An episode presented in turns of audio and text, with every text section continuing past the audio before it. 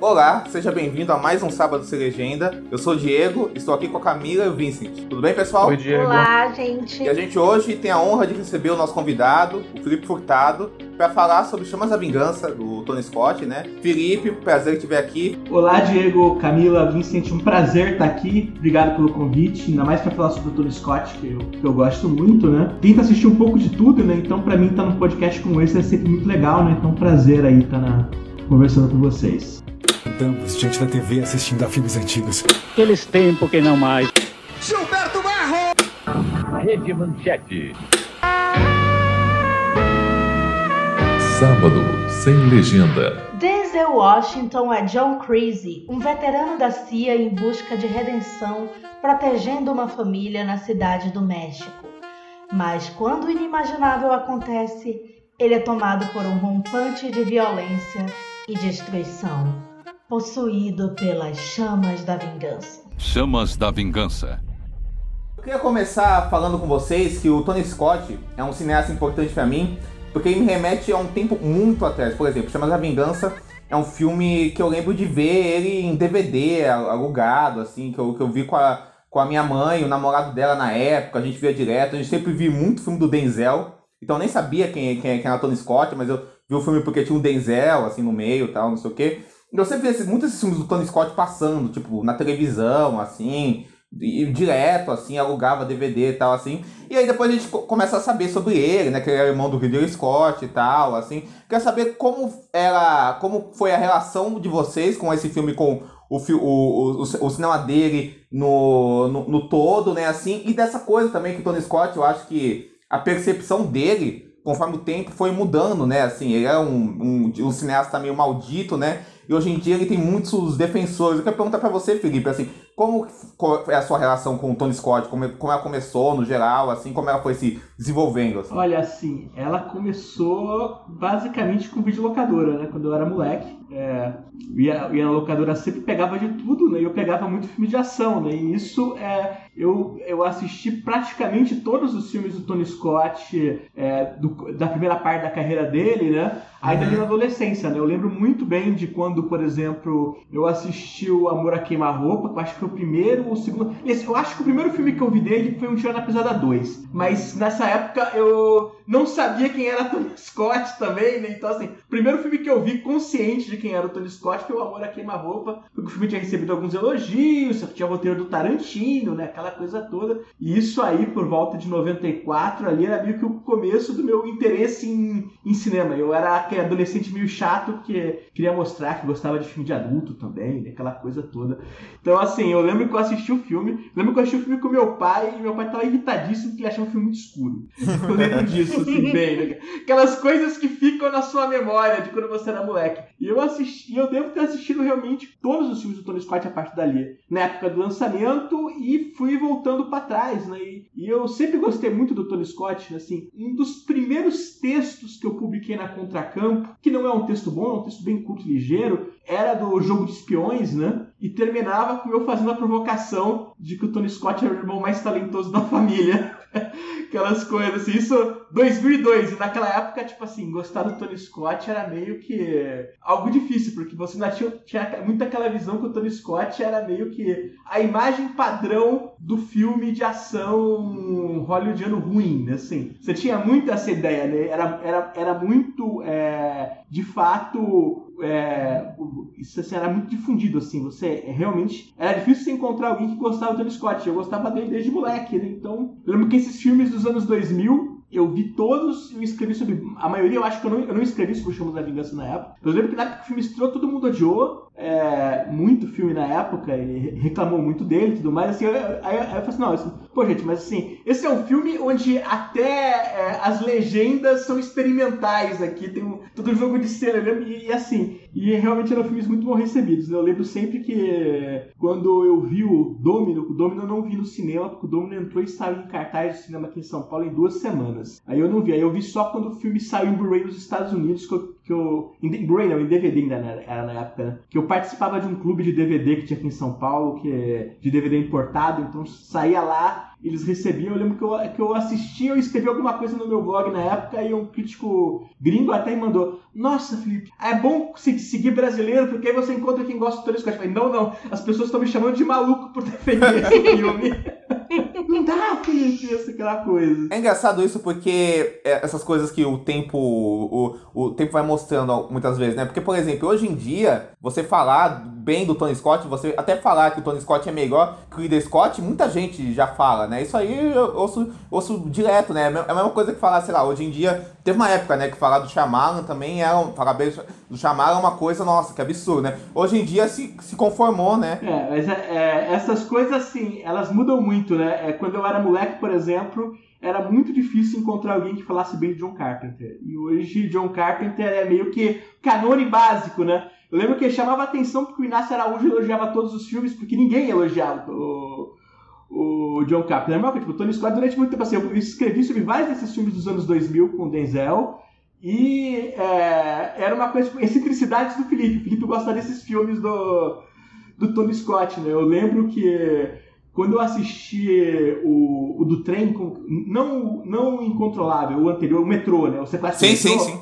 Eu fui na sessão de cinema e, por coincidência, eu encontrei um amigo meu na sessão de cinema, né? Na hora que ele me viu, ele abriu os braços e disse assim: Felipe, só podia ser você que assistiu o filme do Tony Scott. Era uma coisa bem, tipo assim.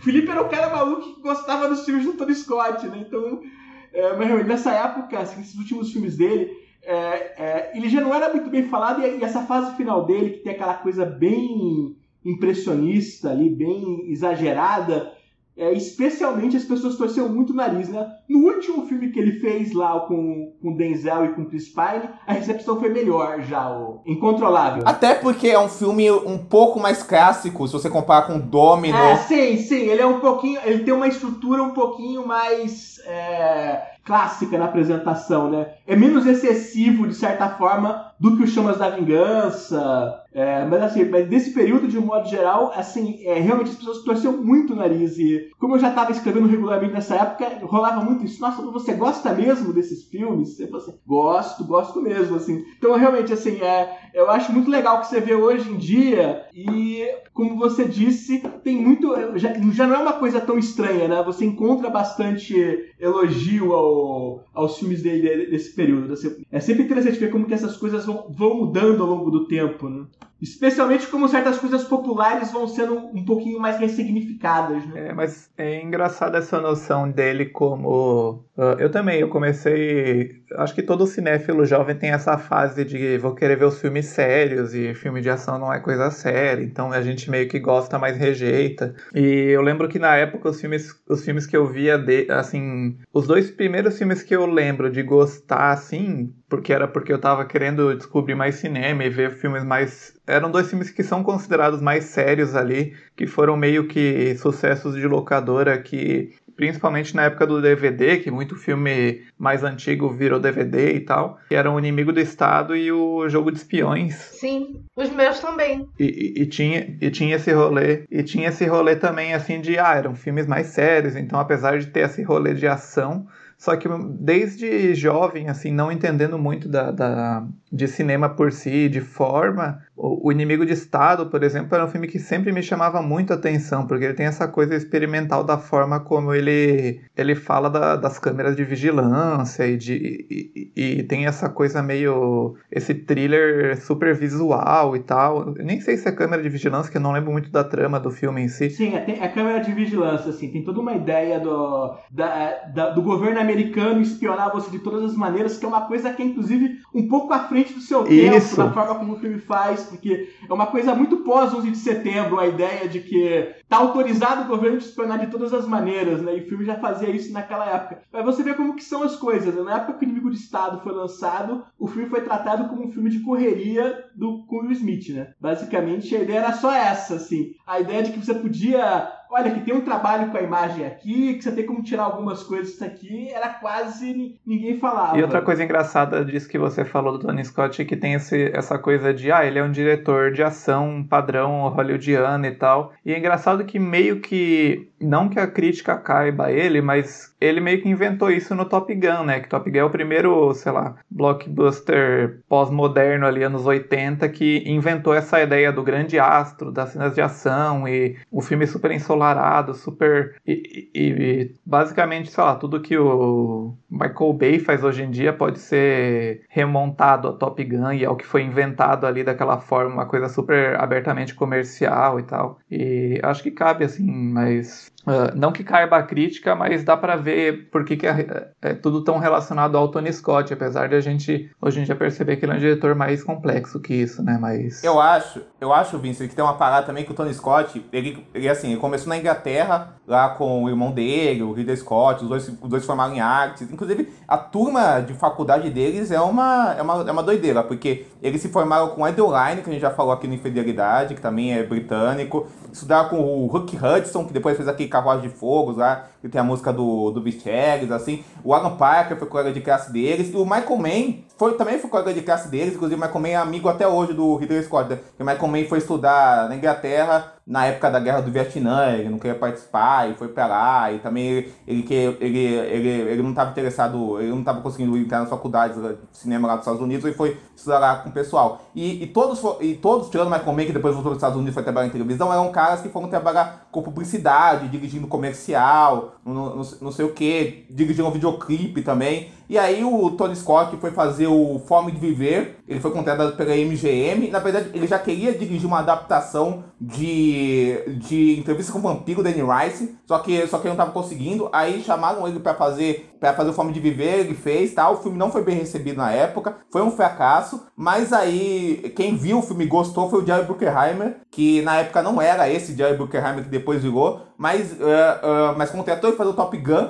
e com o tempo o Jerry Bruckheimer foi virando esse sinônimo desse cinema de ação que o Vincent e o Felipe meio que falaram, né? Que, que esse cinema de ação meio grosseiro, assim, né? Que pegava esses diretores, tipo Tony Scott, o próprio Michael Bay, Simon West, assim, né? Esse cinema de muitas cores, assim, cheio de cortes. Ele tinha produzido o Gigolo Americano, inclusive, que a gente já falou. Gigolo Americano e o Tiff também, né? No Michael Mann. É, o Deborah Hammer produziu o Gigolo Americano e ele produziu o remake do, do Sangue de Pantera que o Paul Schrader fez logo depois, assim, né? Mas assim, é, é o, o, Bruckheimer produziu muita coisa, assim, na primeira década da carreira dele. Aí, quando ele se, é, passa a trabalhar com Don Simpson ali no meio dos anos 80, que passa a ser essa ideia de uma certa assinatura de um certo tipo de filme de ação, né? Que ali começa no tira na pesada, vai o Top Gun, e dali em diante você vai meio que construindo uma ideia muito clara do que seria o filme de ação, né, do, do. Inclusive, né, o Tony Scott tem isso, ele trabalhou com o Bruckheimer e com o Don Simpson, e ele trabalhou com o Joe Silver também, né? Sim, Joe Silver trabalhou com as irmãs Wachowski, né? É, justamente, né? Que é, ele trabalhou com, com, com o, Joe, o, Joe, Silver que, fez, que produziu Máquina Mortífera, outras coisas, né? Que, que inclusive, né? Tipo, a experiência da filmagem supostamente foi tão horrível para todos os envolvidos que o personagem do produtor de cinema do Amor a Queima-Roupa, que é um cheirador de pó compulsivo, é supostamente baseado no Joe Silver, tipo, era do Tony Scott. Assim, deu pro ator e falou assim: olha você está interpretando o John Silver.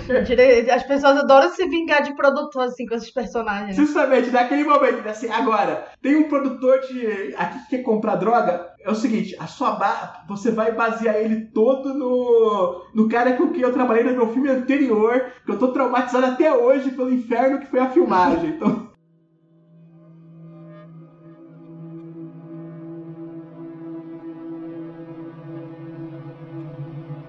Tem uma coisa no Tony Scott que eu acho interessante, que tipo assim, ele fazia parte desses diretores, mas acho que com o tempo dá para muito ver isso, assim, que eu acho que ele tem um domínio dessa coisa meio experimental, expressionista, que o Felipe falou, assim, essa coisa desse, frenesi das imagens, dessa coisa do exagero, da velocidade, ele tem muito calor também, né? Que aí eu acho que dá pra ver que isso não é só um tique, muitas vezes não é só um tique de ação, né? Assim, porque tá, tava, tava rolando esses filmes ao mesmo tempo tava rolando, sei lá, os filmes do do Joe McTiernan, né, do, do Zugo de Matar, assim, né? Que é uma ação mais mais formal, assim, mais precisa, mais, mais clássica, assim, né? Assim, e, a, e, a, e essa, esse tipo de ação é uma ação mais frenética, eu digo, na, na, na, imagética mesmo, assim, né? Mas o Tony Scott, eu acho que ele tem uma liberdade, acaba conversando com um certo fluxo de, de imagens, assim, que vai muito mais longe, assim, com o fluxo que os próprios personagens estão, assim, né? Eu acho, e, e eu acho que isso que é interessante em cima dele, e eu acho por exemplo, teve o Top Gun, teve o último Boy Scout, o, o Amor Queima-Roupa, os jogos de, de espiões, então, todos esses filmes né, passaram, Uma Gai Vermelha. Só que eu acho assim, tem essa essência do cinema dele, que é essa coisa, que é todos esses traços que eu falei, só que ele foi, nesses filmes dos anos 2000, se radicalizando cada vez mais. É como se ele pegasse esses traços meio videoclipeiros, de tudo, tudo isso meio experimentais, e fosse cada vez mais radicalizando. Tanto é que eu acho que o Chamas da Vingança marca um período que daí pra frente é só radicalizações mesmo assim, e, e, esse estilo dele ficando cada vez mais violento, assim, ao meu ver. Cara, eu acho engraçado porque esse estilo é o tipo de coisa que eu respeito muito hoje em dia, uh, eu entendo hoje mais, talvez, mas na, na época, assim, que saiu, era uma coisa meio que a gente não entendia o que estava acontecendo, assim, sei lá, das primeiras vezes que eu vi Chamas da Vingança e tal, e revendo esse filme me lembrou muito aquela estética de... Uh, Diego vai me matar agora que eu faço essa comparação com o Tony Scott, mas uh, lembra aquelas propagandas de pirataria que tinha nos DVDs antes? Tipo, você não roubaria. Sim, sim, sim. Você sim, não roubaria sim, uma sim, bolsa. Você não roubaria. Mas lembra muito isso, assim, por, mas assim, acho que Claro que não é o Tony Scott copiando algo assim, mas é, é uma coisa que era uma linguagem visual da época, né? Era uma coisa, sei lá, se era uma coisa do digital, se era uma coisa da experimentação. Pode Cidade de Deus também, né? Mas, mas assim, ele traba, ele continuava dirigindo nessa época comercial, né? E, e eu acho que, tipo assim, é, algumas das técnicas que ele usava misturavam com isso. Eu lembro de uma entrevista dele da época do lançamento do Domino, onde ele mandava no meio da entrevista essa frase assim, ah, eu sempre tento colocar alguma coisa do meu último filme no meu filme seguinte. E a última coisa que eu dirigi foi um comercial de cartão de crédito.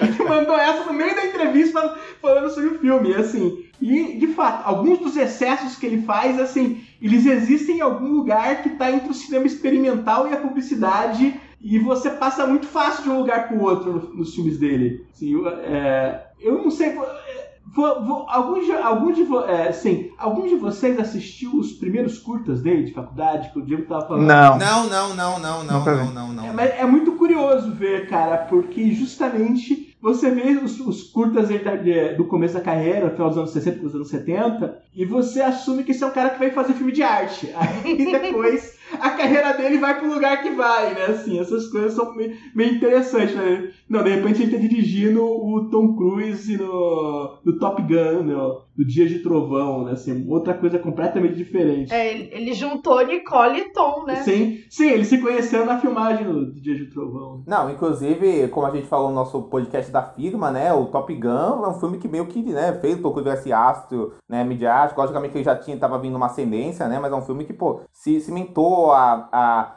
a imagem dele. Inclusive, Camila, assim, uma coisa interessante, assim, que acho que você pode comentar, é que, o, é que esse filme é da, é da produtora do Ridley Scott, né? E o Ridley Scott é, trabalhou muitas vezes com o irmão produzindo os filmes dele e eles eram muito próximos, né? Assim, né? Assim, né? Eles tinham uma grande amizade. O Tony Scott ele tem uma carreira de produtor muito extensa, né? É, eu acho que talvez o sucesso dele recente, junto com o Ridley, tenha sido aquela série The Good Wife, né? Que ganhou Emmy e tal, assim. Eu infelizmente não passei do piloto, mas uma hora vai. É a Grey's Anatomy de advogado. É, exatamente. É o caso da semana, né? Essa coisa de série procedural, né? Que pelo menos assim, de fazer sucesso tá cada vez mais raro, né? Porque o, os métodos estão mudando, mas foi uma série muito longa, né? E tem até um spin-off agora, né? Agora não, tem uns anos já. É, mas ele fez muita coisa assim, é, mais que, que diferia um pouco desse cinema dele de ação, né? Ele fez o assassinato de Jesse James como produtor, no caso, né? O Stoker, que é um filme que eu gosto muito do Park Chan-wook, né? Com a Nicole Kidman. E, ele, e eu tava lembrando, eu tava vendo aqui, a primeira, o primeiro filme dele produzido que eu vi é, foi na mesma época que eu vi Jogo de Espiões e tal, que foi o RK8281, que é sobre os bastidores do Cidadão Kane, que é um filme da HBO com o Lia Schreiber de, de Orson Welles. Pô, que tem o James Cromwell, né, que a gente já comentou aqui é, várias tem, vezes. Tem né? a Melanie Griffith fazendo a... Acho que ela faz a Marion Davis, né, ou o equivalente e tal. E, assim, é bem interessante. Eu acho que não tá na HBO, né? Acho que a HBO ainda tá tendo esse problema assim, de colocar esses filmes feitos pra TV no, no catálogo, mas assim, é muito. É, era muito interessante, pelo menos. Assim, eu tenho medo de rever e não ser tão bom, né, quanto quando eu tinha 12 anos, mas. O filme é interessante como narrativa, assim, como história é, das filmagens da Kenny, vamos dizer assim, é, há controvérsia. assim? Há várias controvérsias sobre a versão da história, mas é um filme que você assiste muito bem, sim. Não, é assim, aquela coisa assim de biografia que você fazia na HBO, né? Porque é isso, né? Ele e o, ele e o Ridley montaram a produtora, né? E eles realmente. Muita coisa, né? Foi bancada por eles. Sim, com certeza. Não, eu acho interessante porque eles têm uma diferença de estilo, apesar dos dois lidarem com estilização das imagens, tudo isso, né? Eles têm uma mão técnica muito forte nos filmes dele, mas eles são diretores com pegadas muito diferentes, né? Tem filmes do Ridley que eu acho que o Tony faria melhor, ah, tipo sim, aquele que a Cameron Diaz transa com carro. Conselheiro do Crime. Por exemplo, eu acho que é mais pro estilo do Tony Scott. Podia ter, né, uma troca, troca de filmes. Vocês, é, vocês já assistiram aquele filme com Michael Douglas, Chuva Negra? Ah, não vi. Já, já, muito tempo atrás. Muito tempo atrás. Final dos anos 80 do Ridley. Esse filme é um filme que o Tony certamente faria melhor do que e é um filme super, é, super, super simples. Inclusive, tem sérias possibilidades de eu ter visto ele pela primeira vez no Super Olha só. Certamente eu vi na Globo. É, tem cara mesmo, né? Com o nosso muso, né? Assim, essa, essa pegada toda, né, cara? é, Michael Douglas é o campeão super sim. Não, mas isso eu, acho, isso eu acho interessante, porque eu acho que, assim, eles têm essas semelhanças. Mas acho que o Ridley Scott, a meu ver, é um cineasta ele é, ele é muito mais. Não que o, o, Tony Scott, com certeza, ele tem domínio de tudo, mas ele é muito mais controlado dentro da questão formal e narrativa do que ele faz, e o, e o Ridley Scott, né, é muito mais controlado dentro da, da, da, questão formal e narrativa que ele faz, e o Tony Scott eu sinto que é um cineasta muito mais livre, né, assim, né, eu acho que os filmes do, do, Ridley, do Ridley Scott tem, tem, tem, tem uma coisa, muitas vezes, assim, acho que nos piores filmes dele, que ele parece que, que ele parece tudo muito calculado e ele nunca tá muito entregue ao filme. Assim, né? O Tony Scott eu acho que ele já tá mergulhado ao filme, né? Parece que ele tem um peso de uma seriedade, né, o Ridley. É, o Ridley tem um lado meio William Wyler do cinema, porque ele vai e faz o cinema popular, mas sempre tem aquela abordagem muito séria, assim, do, de como fazer, assim, né? Você percebe bem isso, assim, é tem uma ideia é, muito, assim, você vai fazer um filme como esse aí, tipo, Michael Douglas no Japão, história policial violenta, mas é tudo abordado com uma certa responsabilidade, como nós vamos filmar isso daqui, assim. O Tony já vai um pouquinho mais, ah, ok, beleza, é um filme de ação, vamos lá, né, vai com tudo e depois você, você resolve os problemas aqui da, do filme, né, assim.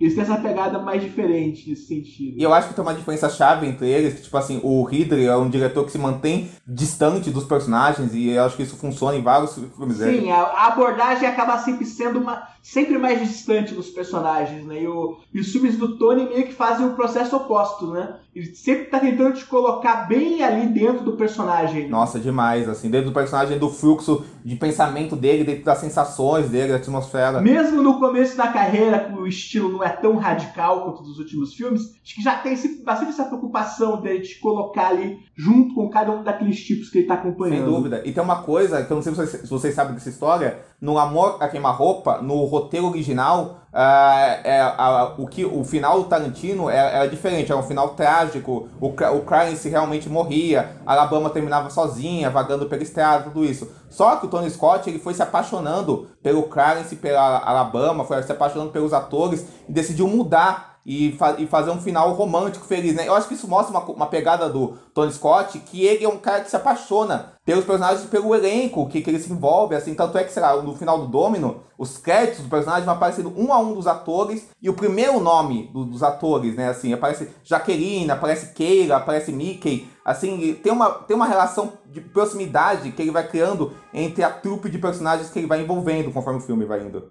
E os atores gostam dele, né? Eu, eu, lembro de uma entrevista da Nicole Kidman falando da carreira dela, e quando ela fala do Dia de Trovão, ela fala, nosso querido Tony, ele tinha morrido, acho, há pouco tempo. Assim, de, de ter essa relação próxima. Eu lembro da Juliana Margulies sempre falando muito com muito carinho sobre ele, né? Eu acho que a, a morte dele foi muito, foi muito sentida na indústria, até porque foi surpreendente, né? É, ele morreu jovem, e tem né? uma coisa nos filmes dele que ele trabalha com muito ator antes do, do, dos atores serem conhecidos. É impressionante. Você vai ver os filmes do Tony Scott, você sempre toma um susto com a quantidade de rostos que você reconhece, que ficaram conhecidos depois. Você fala assim, nossa, esse cara tá no filme, né? O Jack Black fez alguns filmes dele assim, né, cara? É, não, o Jack Black tá no, tá no Inimigo de Estado, por exemplo. O John C. Reilly tá no, no Dia de Trovão, muitos anos antes de trabalhar com o Thomas Anderson. Eu lembro que, tipo, no Dia da Pesada 2 tem uma cena com Chris Rock, sabe, assim. Algumas coisas assim que você encontra que você fala assim, nossa, o cara realmente tinha um... É, ou ele tinha um diretor de cast muito bom, com quem ele trabalhava sempre, ou ele tinha um bom olho para localizar pessoas interessantes para jogar ali para uma, duas cenas do Sim, filme. com certeza. É, tem assim, o Willem Dafoe já tinha feito filme antes, mas assim, no The Hunger, ele também tá assim, bem jovenzinho, né, assim, acho, acho que é um, é um dos primeiros filmes dele, né? É, o William Dafoe nessa época, ele tinha feito uma participação no Portal do Paraíso. Que foi cortada, né? É, ele foi demitido de, no meio da filmagem. E ele tinha feito aquele filme, é, primeiro longo da Catherine Bigelow, é, de motoqueiro. De, e, e, acho que esse foi o primeiro filme, vamos dizer assim, Hollywood que ele fez. E nessa questão do Tony Scott com os atores, ele também costuma repetir algumas vezes os atores que ele trabalha, né? Por exemplo, nesse filme foi foi a segunda das três vezes que ele trabalharia com o Christopher Walken, né? Que ele tinha trabalhado com ele no Amor Queima Roupa, que tem uma cena bem icônica dele com o Dennis Hopper, né? Que talvez seja uma das cenas mais famosas do filme. Aí tem esse filme e depois eles fizeram Domino juntos também. E esse papel, que é do Christopher Walken, foi oferecido pro Marlon Brando, finalmente um, um pouco antes do Marlon Brando morrer, assim, né? O Christopher Walken acabou ficando com o papel e essa foi a segunda das cinco colaborações que o Tony Scott faria com o Denzel, né? Porque já tinham feito Maré Vermelha nos anos 90. E aí depois eles fizeram esse filme aqui, aí depois o Deja Vu, o Sequestro Metrô 1, 2, 3 e, e o Controlável. Depois são vários dessas. Segunda metade dos anos 2000, filme do Denzel geralmente era filme do Tony Scott. Exatamente, exatamente. E ele pegou o Denzel numa fase maravilhosa, né? Acho que foi o auge do Denzel aí, como frontman. Logo aí. depois do Oscar dele, né? Assim. Não, os dois deram sorte sorte, eu acho que eles meio que realmente trabalharam juntos num, num bom momento ali para os dois, assim. Né? E, e, eu não sei se vocês viram o filme original. Eu não vi, eu conheço, que eu sei que existe, mas eu não assisti. É, então, tá, na, tá no Amazon Prime, assim, eu vi por acaso. E é uma adaptação de um livro, né? Um livro que eu descobri depois que é uma série de cinco desses livros de suspense paperback, assim, com esse personagem que é um ex-agente da CIA e tal. E o filme original é de um diretor francês, Elie Chouhaki, o nome do diretor e é com Scott Glenn. E é a mesma história, exatamente assim, só que se passa na Itália, né? No caso, anos 80 na Itália, aquela coisa do, do julgamento da, dos mafiosos de Nápoles. Era uma, uma, era uma época bem barra pesada para a Itália, então foi pensado a partir daí. E nesse filme, no Denzel, eles adaptam isso, né, para o México, que faz muito mais sentido aqui para o início dos anos 2000. E só que assim, para mim a diferença uh, muito básica é no tom mesmo mesmo, assim, porque o filme uh, ele não tá muito interessado nessa relação da, do cara com a menina, que no filme original é uma menina mais velha, então tem essa coisa da relação de Scott Glenn com ela, apesar de não ter nada concreto, é uma coisa meio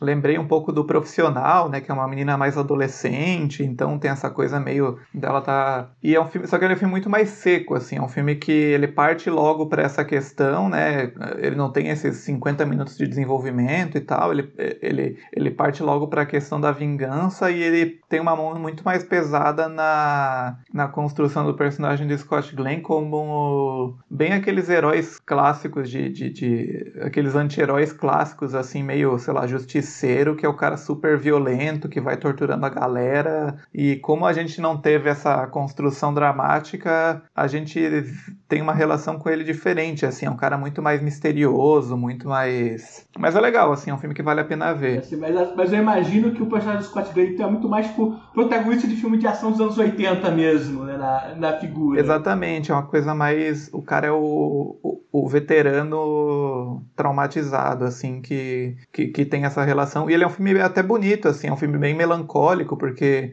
é, é um casarão na Itália, então tem muitas cenas da casa vazia e, e, e, ele andando andando pela cidade e tal. É interessante, assim, vale ver para comparar, porque é, é, bem, bem curioso mesmo, assim, mas ele tem uma pegada diferente, né? Eu não sabia que ele se passava na Itália. O... É, o romance era da Itália. A Carol tava pesquisando curiosidades quando a gente tava vendo, e ela disse que foi ideia do Ridley Scott, não sei onde é que ela leu, que, que o, o Tony Scott falou que ninguém mais é sequestrado na Itália nos anos 2000. Eu ouvi falar isso também. Não tem essa, essa coisa. Porque assim, é, a Itália era um país que tinha um problema muito sério com sequestro nos anos 70 e 80. Era, de fato era, era, uma da, era uma das coisas que a máfia fazia. Não era aquele negócio do filme do Ridley Scott, aquele Todo o Dinheiro do Mundo, não acontece na Itália? Sim, sim, Todo o Dinheiro do Mundo acontece na Itália, exato. Eu lembrei disso também, é verdade. Seria melhor feito pelo Tony Scott, hein?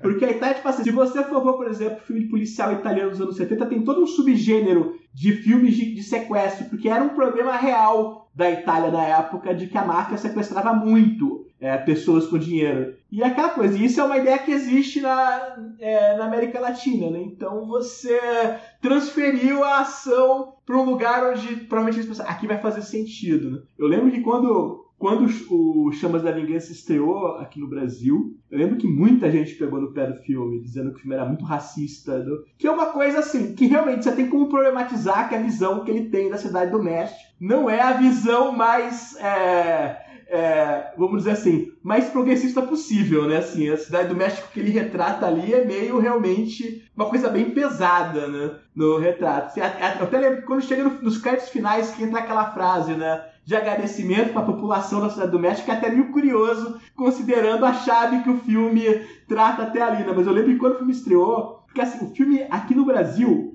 ele foi um daqueles filmes que a primeira exibição dele foi no Festival do Rio. Sabe aquelas coisas? Pre Premiere no Festival do Rio. Então eu lembro que as pessoas viram o filme lá no Festival do Rio, né? Estavam horrorizadas, né, com, com a imagem que o filme fazia da cidade, da cidade do México, assim. E realmente, é uma coisa que você tem como discutir. É, se você quiser, que, que, que é meio complicado, de fato, assim, é, é, mas eu acho que tem outras coisas também ali e tudo mais, mas, mas, eu lembro que isso foi, muito, é, foi uma coisa que foi muito discutida na época, né, e, e tem a coisa, tem o Gero Camilo Exato, filme, eu, eu, né? eu ia puxar isso, que também uma coisa, é, que a Camila, eu até tava conversando com a Camila em off, né, e essa, é, essa questão também do Cidade de Deus, né, assim, tem, tem a tem atores, tem, tem atores brasileiros no filme. É, ele claramente amou Cidade de Deus. Inclusive, eu não sei se vocês sabem, mas originalmente ia ser o César Charlone que ia fazer a fotografia do filme. Né? Sim, Aí sim, sim. parece que eles não se deram bem na hora que ele conheceu o Charlone é, e trocou o fotógrafo. Mas assim, ele certamente deve ter visto Cidade de Deus e deve ter achado sensacional, o que faz sentido com, com o Tony Scott. É o tipo de filme que eu imagino que ele. É, que ele gostaria. Que ele, que ele gostaria muito, né? Inclusive, algumas das discussões que eu tô falando que rolaram sobre o Chamas da Vingança não são tão diferentes assim de algumas discussões que rolaram sobre Cidade de Deus aqui no Brasil. Essa coisa. De forma de representação. De violência, né? De violência, de você tratar é, o, é, aquele subúrbio do Rio de uma chave muito explorativa. Como uma coisa São exótica, muito... tal. É, justamente. Lugar né? de fora. Você teve algumas das discussões são similares. Assim, e os filmes têm pontos de contato estético. Eu acho inegável que dá pra ver que o Tony deve ter visto Cidade de Deus e deve ter gostado muito do filme. E o Meirelles é outro publicitário. É. Também é publicitário, É verdade. verdade. E é curioso, o Meirelles também é um cara que, como o, o Tony Scott, começou trabalhando com coisas experimentais e foi publicidade. Porque não sei se vocês sabem disso. Não, não sabia Mas o não. Meirelles começou trabalhando com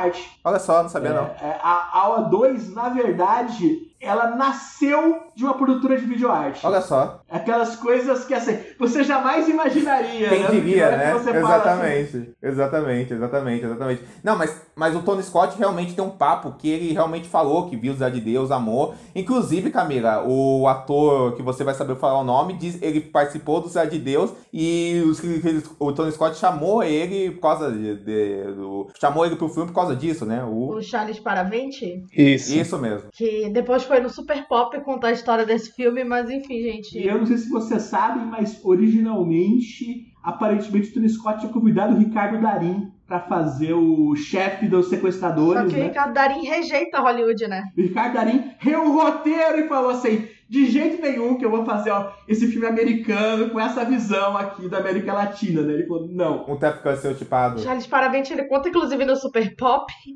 que o Denzel Washington tinha reservas assim de ser um ator brasileiro num filme no México fazendo um americano assim. Só que depois quando ele começou a atuar e tal, ele eles se deram bem e tal, ele fala muito bem do Denzel assim e assim, Charles Paravente, o professor Afrânio da Malhação, né? Exatamente, uma- exatamente, exatamente, exatamente. E ele fez o Domésticas do Fernando Meirelles, ele não fez só o Cidade de Deus, né? E ele depois fez o Domino do Tony Scott. Então, assim, né? Você vê que ele realmente gostou. Na verdade, tem vários nomes, assim, do da América Latina ali. Tem É, na cena do Charles Paravinte, a atriz que tá com ele é a Carmen Salinas, que é uma atriz, era uma atriz mexicana importantíssima, inclusive esse ano ela morreu e apareceu no Oscar na, naquele memorial lá que eles fazem, né, o In Memória. E ela é mais conhecida no Brasil porque ela é a mamãe Agripina da Maria do Bairro. Fez várias assim, novelas né? na Televisa, É, né? ela fez várias novelas. Gente, assim, ela tem umas histórias bem tenebrosas. Ela virou política, enfim.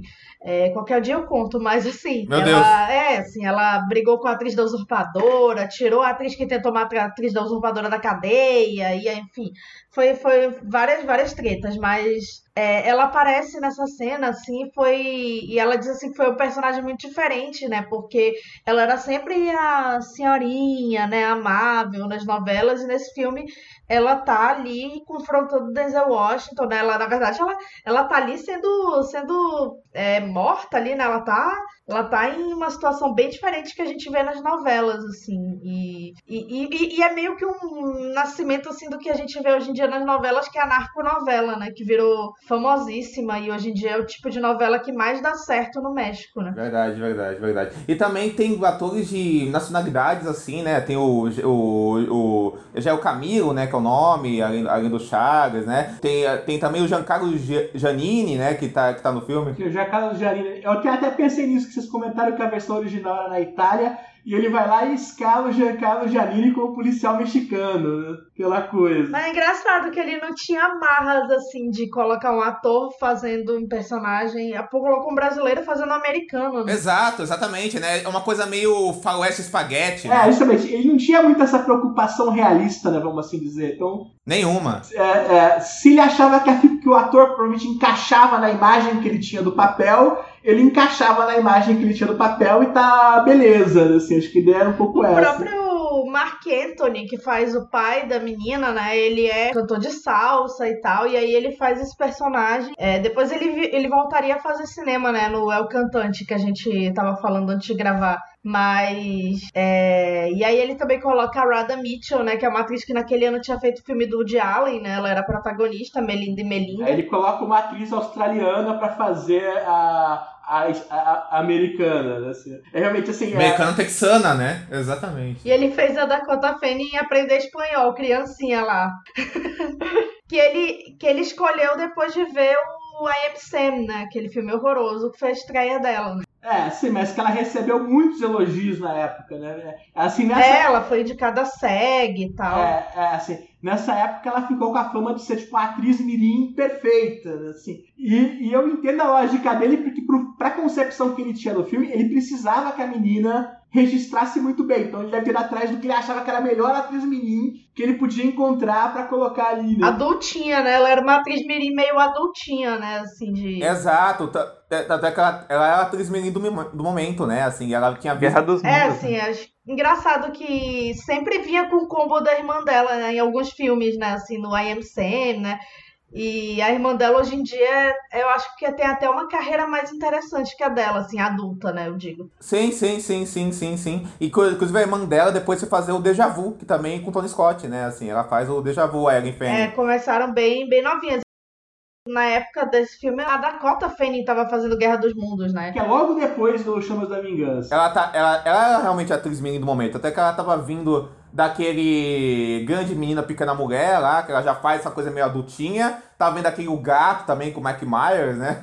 filme, filme aí. É, ela era aquela atriz mirim que vendia a CD adulta, né? De que podia dividir a cena com os atores adultos, como aquela criança... Que segurava tal. Que era meio que a Natalie Portman no Hit, né, assim, essa coisa assim, nos anos 90, né. É, justamente, né? Só que a Natalie Portman era mais velha, né? É, é, ela começou no final do, da infância, início da adolescência, né? Mas era essa coisa assim, até meio às vezes problemática, né? Que muitas crianças têm problema em Hollywood depois de ter que amadurecer muito rápido, né? Assim. Hollywood tem isso, né? Tem sempre o ator, a criança do momento, né? Antes dela era o Haley Joel Aí Osment. depois veio Abigail Breslin, rápido. assim. Jacob Tremblay. Sim, é justamente. Você vai sempre encontrando uma nova criança pra colocar nessa função. É, mas é muito, muito doido isso, assim. E ela parece, assim, ter crescido bem, assim, Sim, aparentemente. sim, sim. Inclusive, a gente falou que depois a, a Ellen Fanning apareceria no Deja Vu. Quem tá nesse filme depois trabalharia no, com o Tony Scott no filme seguinte é o Mickey Herc, né? Que faz, faz um papel coadjuvante, né, no filme. É, eu sempre falo que esses filmes que o Mickey Rourke fez com o Tony Scott, esse aqui, o Domino, onde ele tem um papel muito maior, né? Foi, na verdade, meio que o começo do, do, do flat de retorno do Mickey Rourke Hollywood. Porque na época que ele faz esses filmes, ele tava muito pra escanteio, já tinha vários anos, né? E o Tony Scott dá esses papéis pra ele e logo depois ele vai fazer o filme do, do Darren Aronofsky, né? Uns anos depois. Então acho que ele ajudou um pouquinho, acho que, colocar a ideia de que, olha, Mickey Rourke tá aí, ele, dá, ele, ele é um ator que tem uma força dramática aqui, né? De uma imagem muito forte. Ele fez Sin City na mesma época também, né? Foi um papel que ajudou muito nessa coisa de, ó, o Mickey Rourke ainda atua, tal, assim, né? É, mas Sin City era aquela coisa, assim, estilizada, né, também, né? Assim, que o Mickey Rourke, ele já tava mudando fisicamente também, né? Ele não era o cara dos anos 80 e tal, É, já, né? já não era aquele galã dos anos 80. É, e ele né? já tava lutando boxe, né? Se eu não me engano, que acabou com a cara dele, É, né? é, ele lutou boxe dos anos 90, né? E isso meio que amassou o rosto dele completamente, né? Ele quebrou todos os ossos possíveis e você vê isso. Mas uma coisa que eu acho do Mickey Rourke sempre, que ele é aquele cara que ele tem uma imagem muito forte, né? Então, por exemplo, num- num filme como esse, você coloca ele ali em algumas cenas ali como advogado e basta pra passar uma imagem é, forte ali na figura. Então, você não precisa de muita coisa, né? Alguns momentos. Nesse sentido, é a mesma coisa do Christopher Walken. Alguns momentos bastam para aquilo registrar bem forte pro espectador e você não precisa ficar, tipo, retornando toda hora a dramaticidade da coisa, estabelecendo.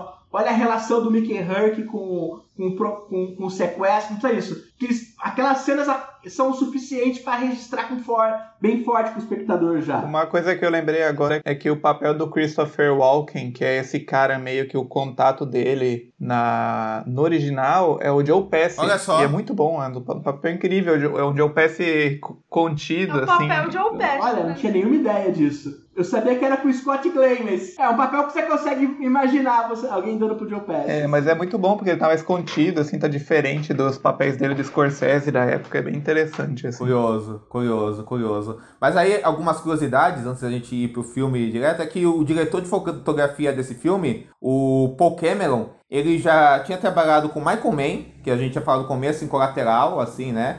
E depois ele trabalha com o Scott novamente em Deja Vu, né? O Scott, Tony Scott sempre re- costuma fazer tipo, pelo menos dois ou três filmes com o mesmo diretor de fotografia ou montador. O montador desse filme, no caso, é o Christian Wegner, que trabalhou com o Tony Scott no The Fan, eh, como montador principal, até o Domino, assim, né? E o filme foi bem de bilheteria, tudo isso, mas acabou sendo um sucesso, especialmente no mercado de vídeo, em vendas de DVD e de VHS, assim, que aí ele fez muito sucesso, assim, vendeu Na muito TV. DVD. Também, também, também, também. Nossa, esse, esse era daqueles filmes que você postava na TV a cabo, tava procurando alguma coisa pra achar, tava lá em algum canal. Esse é Deja Vu. Denzel Washington, é, justamente assim, aqueles filmes que você toda hora. Com certeza. FX, né? Esses canais, assim. Mas o, o- acho que é interessante falar esse filme, o roteiro é do Bra- Brian Hagland, que é um cara assim que fez todo tipo de roteiro em Hollywood, assim, nos- nas últimas décadas, né? Ele é, foi premiado pelo Los Angeles Cidade Proibida, né? Ele ganhou o Oscar. Mas ele fez também Teoria da Conspiração sobre Meninos e Lobos. E é, ele fez o, aquele Robin Hood do, do Ridley Scott. Então, assim, ele tem todo tipo de, de coisa assim na, na carreira, né? E, e então é interessante isso, né? E é um cara que acho que ele também é essa coisa assim meio de operário, né? Principalmente com a adaptação, eu acho, assim, de, de ser um cara que adapta muita coisa, né? E de autores conhecidos, né? Ele fez o Los Angeles Cidade Proibida, sobre Meninos e Lobo e tal. Então, enfim. E ele também se arriscou na direção algumas vezes, né? Mas é um- é- Sim, sim. Não, ele dirigiu alguns filmes. Ele dirigiu aquele filme com o Mel Gibson, que é baseado na, no Richard Stark, troco aqui no Brasil. o troco, sim, sim, sim, sim. Que, inclusive tem uma história que os dois brigaram pelo corte do filme, tem uma versão dele, tem uma versão do Sim, depois tem um outro corte também. Ele fez o Coração de Que é o Coração de Cavaleiro. Cavaleiro, justamente, esse aí, né? Muito Ledger, que eu- icônico Eu, já era, um- esse. eu já era um pouco velho quando ele foi lançado, mas eu- todas as pessoas que são um pouco, uns anos mais novas do que eu, amava esse filme. que era adolescente nessa época. É, assim, era bem assim minha adolescência. Pois é, mas eu reconheço que era adolescente aí no começo dos anos 2000, amava. Sim, sim. É, que é muito curioso que tem a Berenice beijou, né, assim, na breve carreira hollywoodiana dela. Tem um filme do Brian Rain, gente, que eu acho muito ruim, que é aquele Legend. Não sei se vocês já viram que o Tom Hardy faz gêmeos, assim. Sim, sim. Ah, eu vi, eu vi esse filme. É terrível esse filme, nossa, isso aí é complicado demais, assim, né? Caraca, eu vi o Devorador de Pecados, que é outro filme dele com Heath Ledger. Eu vi esse filme. é um outro, é um filme dele de é meio teoria da conspiração assim, de religiosa e tal.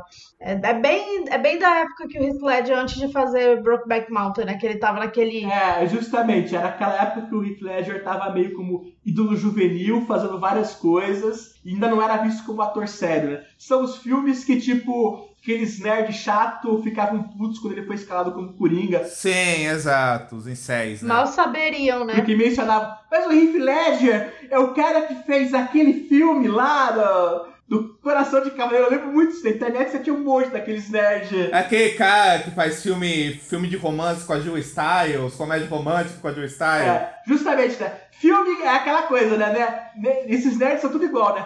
Faz filme pra, adole pra menina adolescente, que absurdo, você escalando ele como Coringa. Parece um certo Batman É, viciano. tipo isso, que também ficaram super putos e depois viram o filme e falam assim, nossa, ele tá bem no filme. É que você vê que as pessoas não conhecem cinema mesmo, porque não acompanharam a carreira do, do Robert Pattinson nos últimos anos, né? Mas enfim.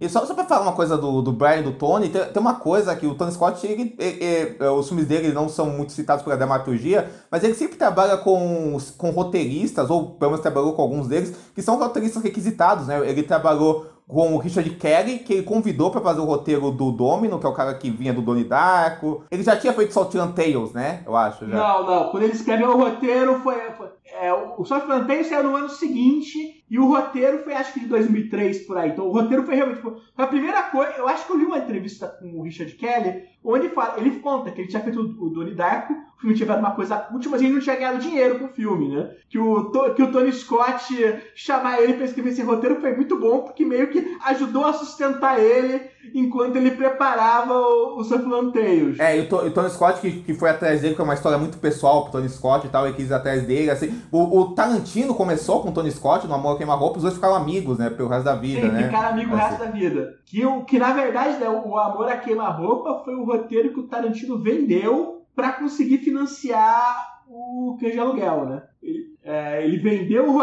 ele vendeu pro Tony Scott o roteiro, que inclusive, pelo que eu sei, ele fala que conta que vendeu o roteiro meio que a contragosto, porque no fundo ele sonhava em rodar, mas ele percebeu assim, se eu quiser, para eu conseguir fazer o filme eu preciso estar com grana é, viva aqui agora e as pessoas estão interessadas nesse roteiro e no do Assassinos por Natureza, eu vou vender esses roteiros e conseguir fazer o filme mais simples que eu sei que, que eu consigo fazer, porque aquela coisa, o Cães de Aluguel é um filme com uma situação bem básica, né? O, o Amor a Queima-Roupa envolve mais, é, é mais elaborado. né? Até isso, você, você, a gente comentou mais cedo, né, que ele mudou o final do Amor a Queima-Roupa, e o final do Amor a Queima-Roupa original é o típico final do que o cara deve ter escrito com 20 e poucos anos de idade, que, é, que ele deve achar assim, não, tem que terminar de uma forma trágica nessa história, né?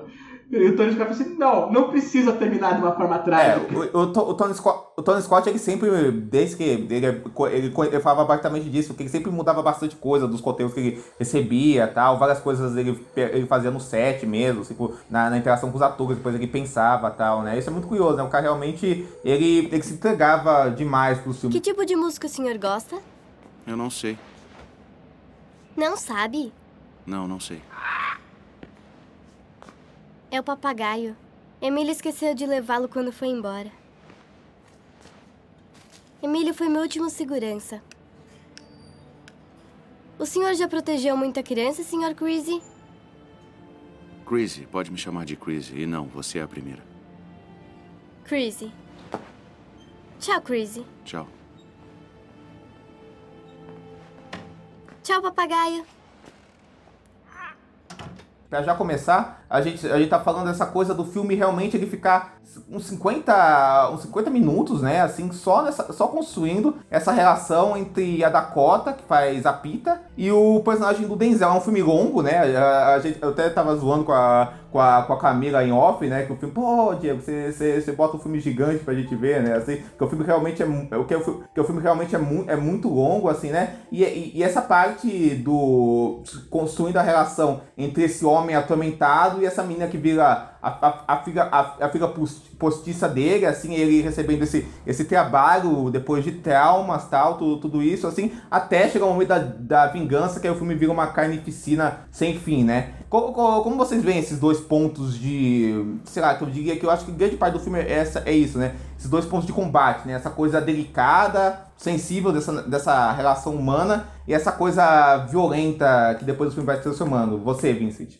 Ah, cara, eu acho muito. Uh, sim, só para ilustrar bem essa diferença. Esse filme tem 2 horas e 20, né? Uma coisa assim. 2 horas e meia. Isso. O original tem 1 hora e meia. O, o, o, o, Chamas da Vingança original, que no Brasil chama Homem em Fogo, né? Com Scott Glenn. Que, então eu acho que cabe, assim, acho que o, o, o, Tony Scott, a gente falou que ele tá muito mais filiado a um cinema de ação e a um cinema de mais comercial, mas ao mesmo tempo ele sempre foi, eu acho, muito sensível, assim, tanto uh, nos filmes antigos dele, assim, no, no Top Gun, o que o melhor funciona e o que foi a base para esse filme novo é, é, basicamente a relação entre o Goose e o Maverick, né? Uh, então acho que ele sempre consegue encontrar nos filmes dele alguma um, um ponto de um ponto dramático importante. E eu acho que uh, nesse filme é muito bom isso, assim. Eu acho que se justifica muito esses 40, 50 minutos aí de relação com a Dakota e com o Denzel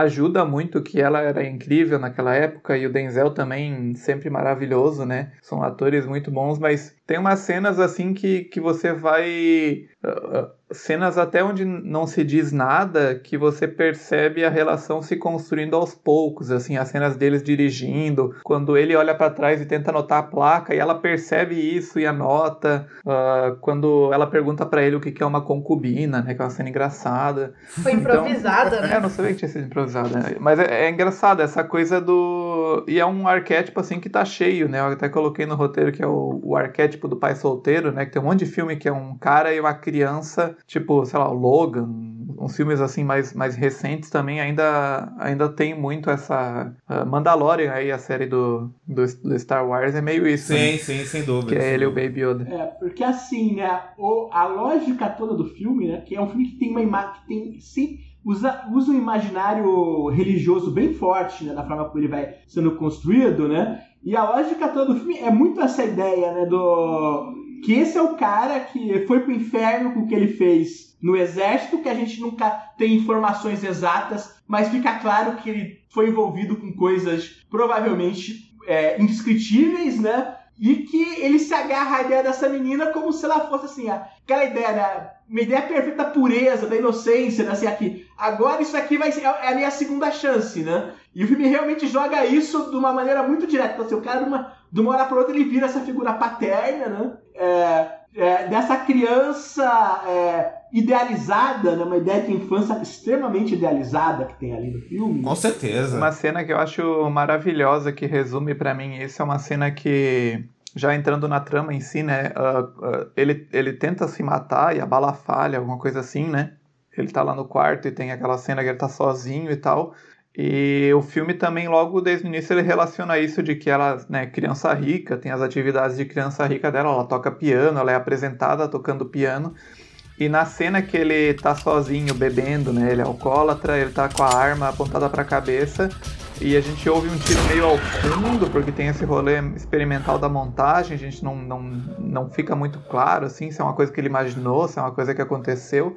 E logo entra a trilha do piano, né? Que é a, a, música clássica que ela toca, logo entra. E é incrível, assim, como. É clichê, assim, a gente descrevendo, é uma coisa super brega até, mas no filme é uma coisa que acaba sendo muito uma base da relação deles e uma base para essa. Esse conto de redenção, né? Que é um, é um cara em busca de espiar os próprios pecados de alguma forma, né? De se sacrificar de, por, um, por algo bom, né? Pra... Ele acaba, assim, nessa relação com ela que eu gosto dessa demora. Eu brinquei com o Diego da, da- do, do tempo do filme porque eu tinha pouco tempo pra assistir o filme, né? E aí eu, meu Deus do céu, e eu eu não lembrava que era tão longo, mas assim, eu não senti muito. Eu não senti muito porque a primeira metade do filme é a construção de relação, que é algo que eu gosto muito em filmes que eu assisto no geral. E a segunda parte é muita coisa acontecendo assim e, vai É, assim. porque você mais ou menos tem aqueles três momentos, né? Você tem a construção da relação, mas tem aqueles 20 minutos mais ou menos depois do sequestro, onde o Denzel tá meio que em segundo plano e lidando com o que aconteceu, com o fracasso dele. Aí, de repente, é, você tem a informação que ela morreu e ele entra no modo agora eu sou o Vingador, né? Aí a segunda metade do filme é basicamente uma cena atrás da outra, né? Assim, no- Não, Muito- e uma cena atrás da outra e várias reviravoltas também, assim, que a gente, vai- que a gente vai descobrindo, assim. Sim, justo, sim. Você vai acrescentando. É muita coisa que acontece sem, e no ritmo realmente muito sem parar. E naquele tom é, bem pesado que o filme desenvolve. Muito, né? muito pesado. É, é, é curioso porque a gente tá falando aqui do tamanho do filme, porque hoje em dia é muito comum é, esse tipo de filme é, comercial grande com duas horas e meia. Mas em 2004 não era tão comum assim, não. É assim, um filme como esse normalmente teria 100, 110 minutos. É, geralmente eram os épicos que eram É, grandes. justamente, é só, tipo assim, teria que ser um filme mais grandiloquente de fato, né? Assim, que, que tivesse al- algo maior, não um filme como esse, que bem ou mal é um veículo ali para o Denzel Washington, com uma história é, que, que é uma história mais direta, mais, mais simples ali, mas não, o filme tem lá as duas horas e meia e eu concordo, assim, é um filme que ele passa bem, ele, não, é, ele justifica a duração dele e ele não parece, tipo assim, interminável, nossa, não vai acabar nunca isso daqui. Como a Camila disse, ela tava com pouco tempo e ainda assim foi tranquilo de ver as duas horas e meia Não, assim, eu tava muito cansada quando eu assisti, assim, então eu tava com, com medo, assim, de dormir, essas coisas, Vou mas dormir assim, no é, meio do filme, né? Aquela coisa. É, mas assim, ele, ele, ele te deixa, assim, ele te deixa muito, muito vivo, assim, porque eu tinha memória do filme da TV, assim, de ver dublado, assim, então, então assim, você não lembra exatamente da história, eu sabia do resumo e tal, do que que, o que o- a sinopse, né, básica, mas eu gosto muito dessa construção de relação, porque dialoga muito com a justificativa dele seguir fazendo o que ele faz, e dessa questão, como a gente falou, de redenção, até porque, até pra ela, assim, porque a, a figura paterna dela, aquele pai dela, é o pai rico que não é presente de verdade, né? É, justamente, o filme fa- faz isso muito bem, você percebe claramente. Ele é o provedor, é o cara que é rico, que dá as coisas, mas que provavelmente não existe na vida dessa menina, né? Assim, ele, existe pra ir lá e pagar a aula de piano, não pra... Que é o que ele quer, né? que é o que ele quer, porque a ideia dele, claramente, é uma ideia de reforçar é, a, a classe social dele, então... A filha dele é mais uma obrigação social do que qualquer coisa, né, assim. O pai de Instagram. É, exato, coisa pra fora. É, justamente, é a chave é muito essa. É, a mãe é aquela figura que é um pouco a mulher rica entediada que tá naquele lugar, que meio deslocada, que você percebe que tem uma relação é, meio estranha com o lugar onde ela tá, se é estrangeira no país. E o pai é o pai completamente ausente, que é o homem do dinheiro e só isso. né? Então você tem essa impressão de que ela deve ser uma menina que realmente não tinha uma figura adulta muito presente. O Né? momento em que ela vai ter aula de natação é o momento assim que ela acaba é, tendo o desenvolvimento dessa relação com ele, assim como esses momentos no carro, né, que são muito silenciosos e até engraçado assim, porque vê- você vê que ele tá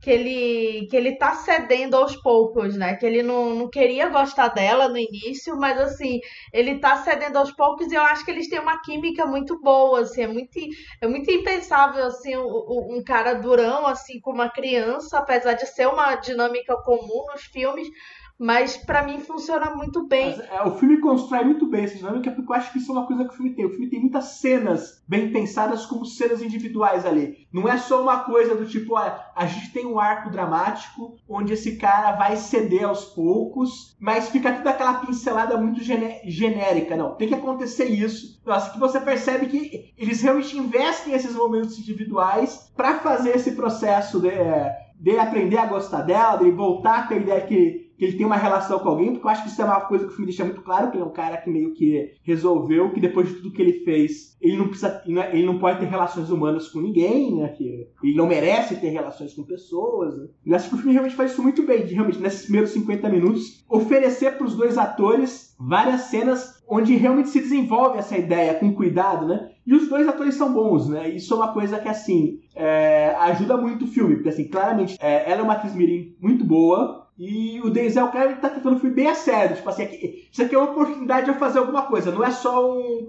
um cheque que eu tô recebendo para fazer mais um thriller de ação. Ele realmente leva todo o drama da situação muito em consideração ali. Desenvolve aquilo tudo com bastante peso, né? E empresta realmente ali uma força. Mas eu acho que o Denzel, em muita coisa popular dele, ele é assim. Não, assim, em muita, em muita coisa é assim. É aquela coisa. Aí tem um ou outro que o cara faz que você percebe que tá um pouquinho mais da chave do. Ok, esse aqui meu agente está insistindo, né? Vamos fazer. Até porque é uma coisa que eu acho normal de qualquer ator popular que é... faz dois, três veículos por ano. O né? próprio filme pelo qual ele ganhou o Oscar, assim, no papel seria mais um filme de ação policial do Denzel Washington. Sim, não, né? é, justamente, era um filme. É, já ser só mais um filme de ação policial e você percebe que o cara entrou ali, não.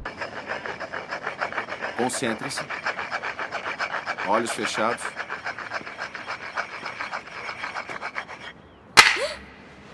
O que, que houve? Eu me assustei. Você se assustou. Os disparos não me assustam. Fala. Os disparos não me Os assustam. disparos não me assustam. Fala. Os disparos não me assustam. Mais alto. Os disparos não me assustam. Mais alto! Os disparos não me assustam. Muito bem, você gosta do barulho. Aliás, é o barulho que liberta você. Você é uma prisioneira na saída até que esse barulho irá libertar você. Está pronta? Estou. Está pronta? Estou. Preparada? Aham.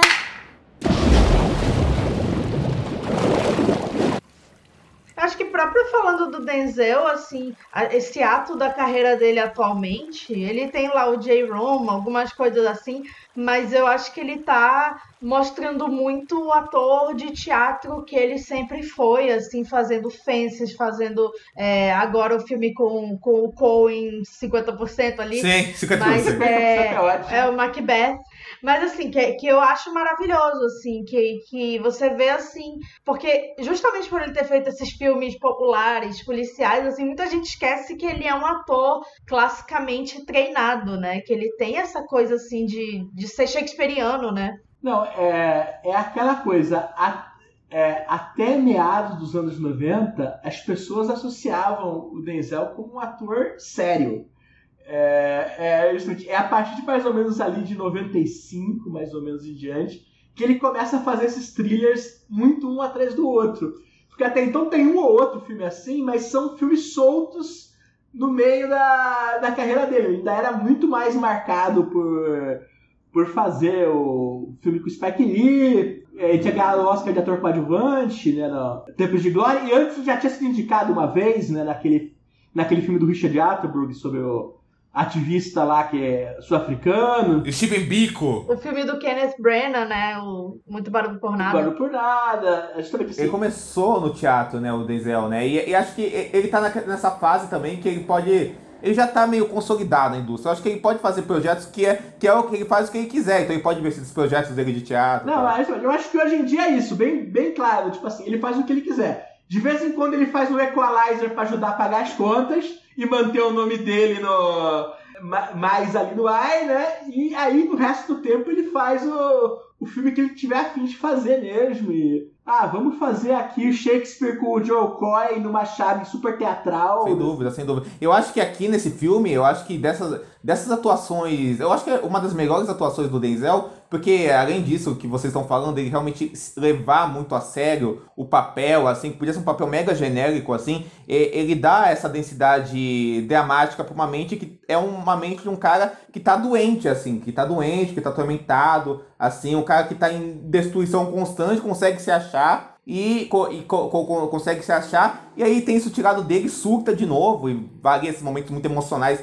dele, momentos muito físicos, que a gente já tinha falado no Coração de Ossos, né? Que a gente tinha falado dessa fisicalidade dele, gigante, né? Assim, né? Tem muito disso. E é um filme que confia muito na atuação dele para isso, né? Tipo, eu não queria ficar comparando com o anterior, mas é que eu acabo lembrando, assim, como eu vi um com dois dias de, de, de distância um do outro, o outro filme é um filme muito de discurso, muito de falar o que que... Tipo, o Denzel tem aquelas manchas na mão, né? Que ele né, tá machucada a mão dele. E no, no, no, original ele é mais claro, né? Ele explica que é tortura, que não sei o quê. E nesse a gente só imagina, a gente sabe pela presença e pela atuação do Denzel que, que existe algo ali, que... É, é aquela coisa, né? O Christopher Walken solta algumas frases perdidas para dar alguma, alguma direção pro espectador e o resto o filme confia que a linguagem corporal do Denzel vai por si só vender a ideia de que, olha esse cara tem muito pecado aqui nas costas, né? E eu gosto do fi dos figurinos, como mudam, né? Que ele começa super formal, ele vai lá fazer tipo a entrevista de emprego dele de terno e tal.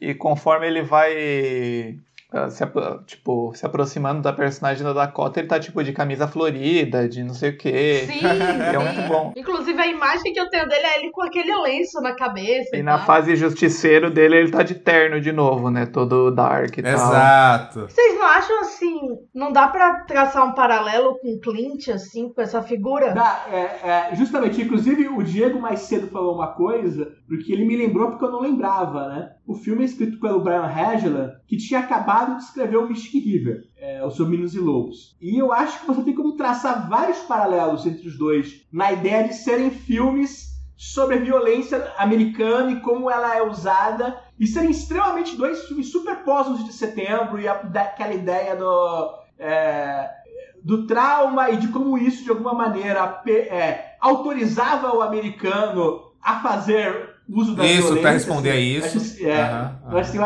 acho que os dois filmes têm muito disso. Só que aquela coisa, né? O, o Sobre Meninos e Lobos faz isso dentro da lógica da própria comunidade, né? A, a comunidade se consumindo. E aqui você tá na lógica imperialista do, do cara que você sabe que cometeu crimes de guerra em algum lugar no exterior, que segue no exterior e agora vai chegar ali no México e vai punir todos aqueles estrangeiros pelo que eles fizeram né, com aquela garotinha americana, né, assim. Eu, eu achei excelente, o Camila, você falar do Clint, porque eu acho que realmente tem muita coisa a ver Além, além disso, tem, tem uma questão. Acho que o Chris, o John Chris, é um personagem que a gente costuma ver na obra do Clint, assim. Não, dele... assim, é, é um tipo de homem violento que você encontra várias Perseguido vezes. Perseguido pelo passado também, né? Que o passado tá em volta dele. Tem uma questão que tem nas obras do Clint, né? Que é a questão de um homem como se relacionando, tendo uma, uma relação de amizade com alguma criança, assim, alguma, alguma relação de redenção. E a ideia de que o cara é, no fundo, meio que um morto-vivo, né?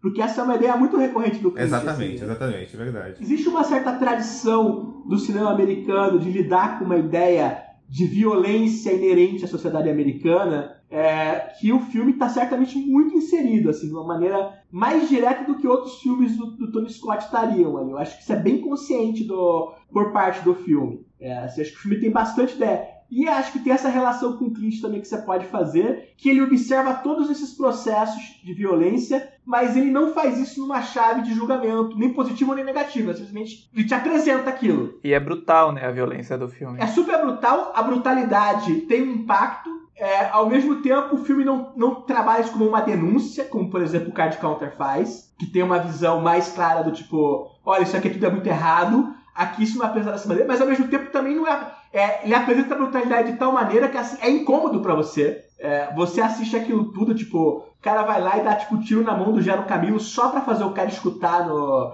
no telefone, e você vê aquilo e você, você tem aquela reação, nossa! Assim, é claro, na hora que explode o cara com a bomba no, enfiada nele, você ri porque é aquele momento de absurdo de filme de ação, né? Mas, assim, de um modo geral, essas cenas violentas, elas são tratadas com com peso ali, né? Eu não lembrava dessa cena e assistindo eu pensei, ah, ele tá blefando, né? Porque ele sai andando. Não, pois é, porque total você pensa que ele tá blefando. Não é possível, ele não vai fazer isso. E na hora que o cara conta o que ele, o que, o que ele queria saber, você imagina que, bem, beleza, não vai acontecer mais nada, né? Aí, é, aí, ele, aí vai lá assim, não, não, você vai explodir. Sim, vai lá, assim, né? E, e ele ainda dá aquela última torcida, né, naquela última frase que ele fala, né? É, o meu desejo era que você tivesse mais tempo que você percebe. Eu quero que você sofra mais um pouco aí, sabendo que você não tem como tirar essa bomba, né? Assim, é, é assim, é aquela coisa, é aquele momento que você vê assim, o, o torturador que ele tava reprimindo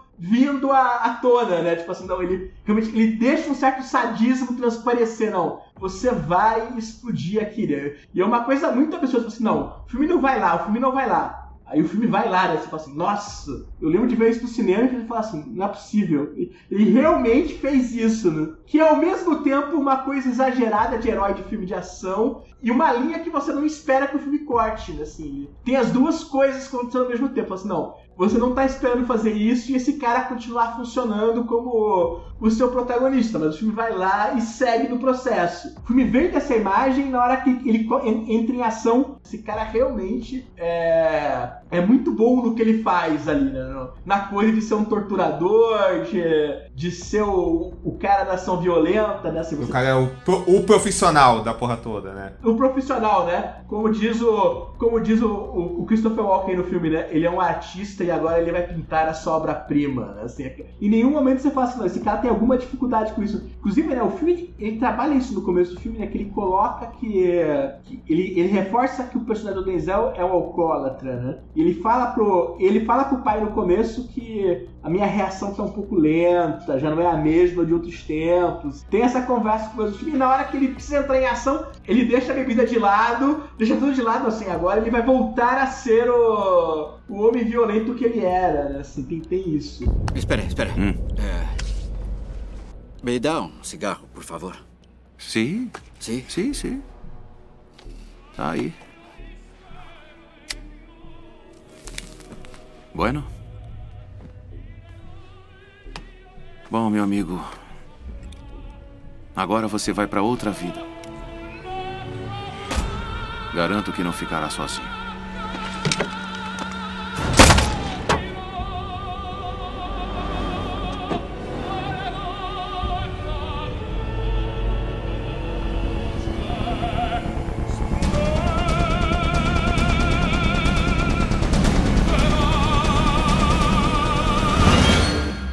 Filme que trabalha muito nessa coisa da. Eu acho que da ambiguidade, assim, que dá muito para se problematizar ele, quanto também dá para se achar interessante esse olhar que ele traz, assim, porque é, a violência mesmo, assim, como vocês estão falando, não é um, é, ele não é, ele não ele não quer denunciar nada, assim, você vê que ele tem um certo prazer nessa coisa do herói de ação, nessa coisa da explosão, essa coisa da perseguição, né? Ele, ele filma as coisas com prazer, mas ao mesmo tempo ele sempre tá evidenciando também o quanto a mente do Denzel Washington é uma mente doente, também é assim, né? Como ele é uma pessoa doente, e como aquela violência, toda aquela sujeira da, da, daquele lugar, que também entra naquele negócio do, do, desse lugar exótico, do, de algum terceiro mundo e tudo, e tudo isso vindo desse lugar imperialista de fora, mas, mas, mas como essa violência é algo, é algo, brutal e não é algo romântico ou glamouroso, pelo contrário, né? É algo, não, algo não, sujo. Muito pelo contrário, assim, é porque ele reforça muito o sadismo da coisa toda, né?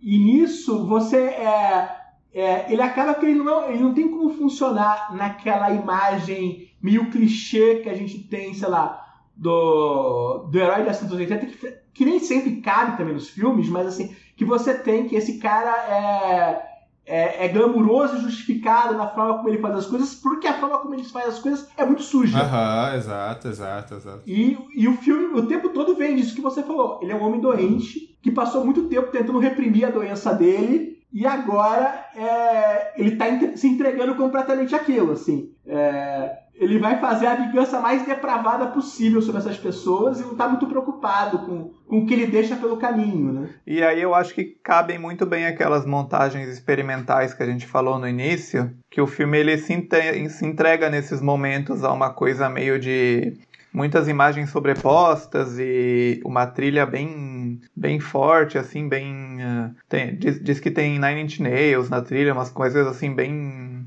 uh, pesadas assim mesmo, e eu acho que cabe nessa, nisso como um reflexo da psicologia do personagem, assim, eu acho que funciona. Não, completamente. O filme é completamente te coloca muito na na cabeça dele e não é uma cabeça legal de você estar, assim. Isso. Se em nenhum momento é, para um filme comercial é, que está sendo voltado para o máximo de público possível, não é exatamente o protagonista que você queria ter. Assim, tem muitas coisas que ele podia fazer para, vamos dizer, aliviar e ele não faz. Assim, depois que ele entra no modo vingança, ele se entrega para aquela figura e nisso que eu acho que entra outra questão, que ao mesmo tempo que a mitificação que ele faz da cidade do México, ela é complicada. A ideia de que isso está acontecendo no exterior dá um certo contexto pro filme. Que a ideia do americano que está indo pro terceiro mundo praticar essas barbaridades é uma coisa que você vê e você registra. Assim, é... nesse ponto é diferente do, do sei lá, do filme do Eli Roth. Assim, não, você está indo para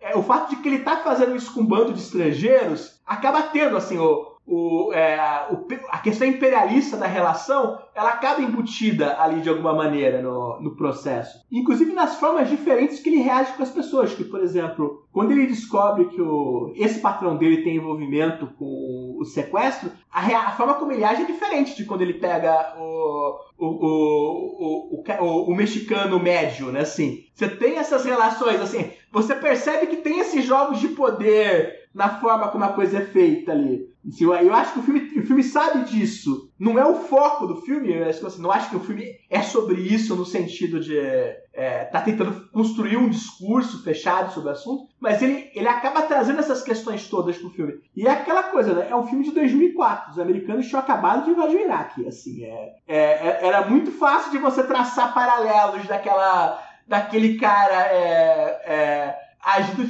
daquela maneira e desembestada ali pelo, pela cidade do México. Assim. Não, e tem uma coisa também que o filme tá muito essa onda dessas, dessas obras que estavam tendo na época, tipo 24 horas, tá fazendo muito sucesso na época, Jack Bauer, assim, né? Que, Elias, que, né? É, exato. Sim, não, totalmente, assim. Você tem como traçar um paralelo entre o Jack Bauer e o personagem, o Crise, tranquilamente. Só que aquela coisa, o Jack Bauer, ele é o cara que sofre para fazer as violências, mas ele faz porque o bem da nação diz que ele precisa carregar a culpa de praticar as coisas que ele faz. Toda a lógica dramática do, do 24 Horas trabalha muito nisso. Tipo assim, uhum, uhum. ele gosta de torturar? Ele não gosta de torturar. Mas a proteção dos Estados Unidos exige que ele torture. Então ele vai lá e depois ele vai viver escondido. Né? Assim, é, o, o, esse filme do Tony Scott, eu acho que até pela pela ideia mais subjetiva da proposta, ele meio que explicita mais esses processos, assim.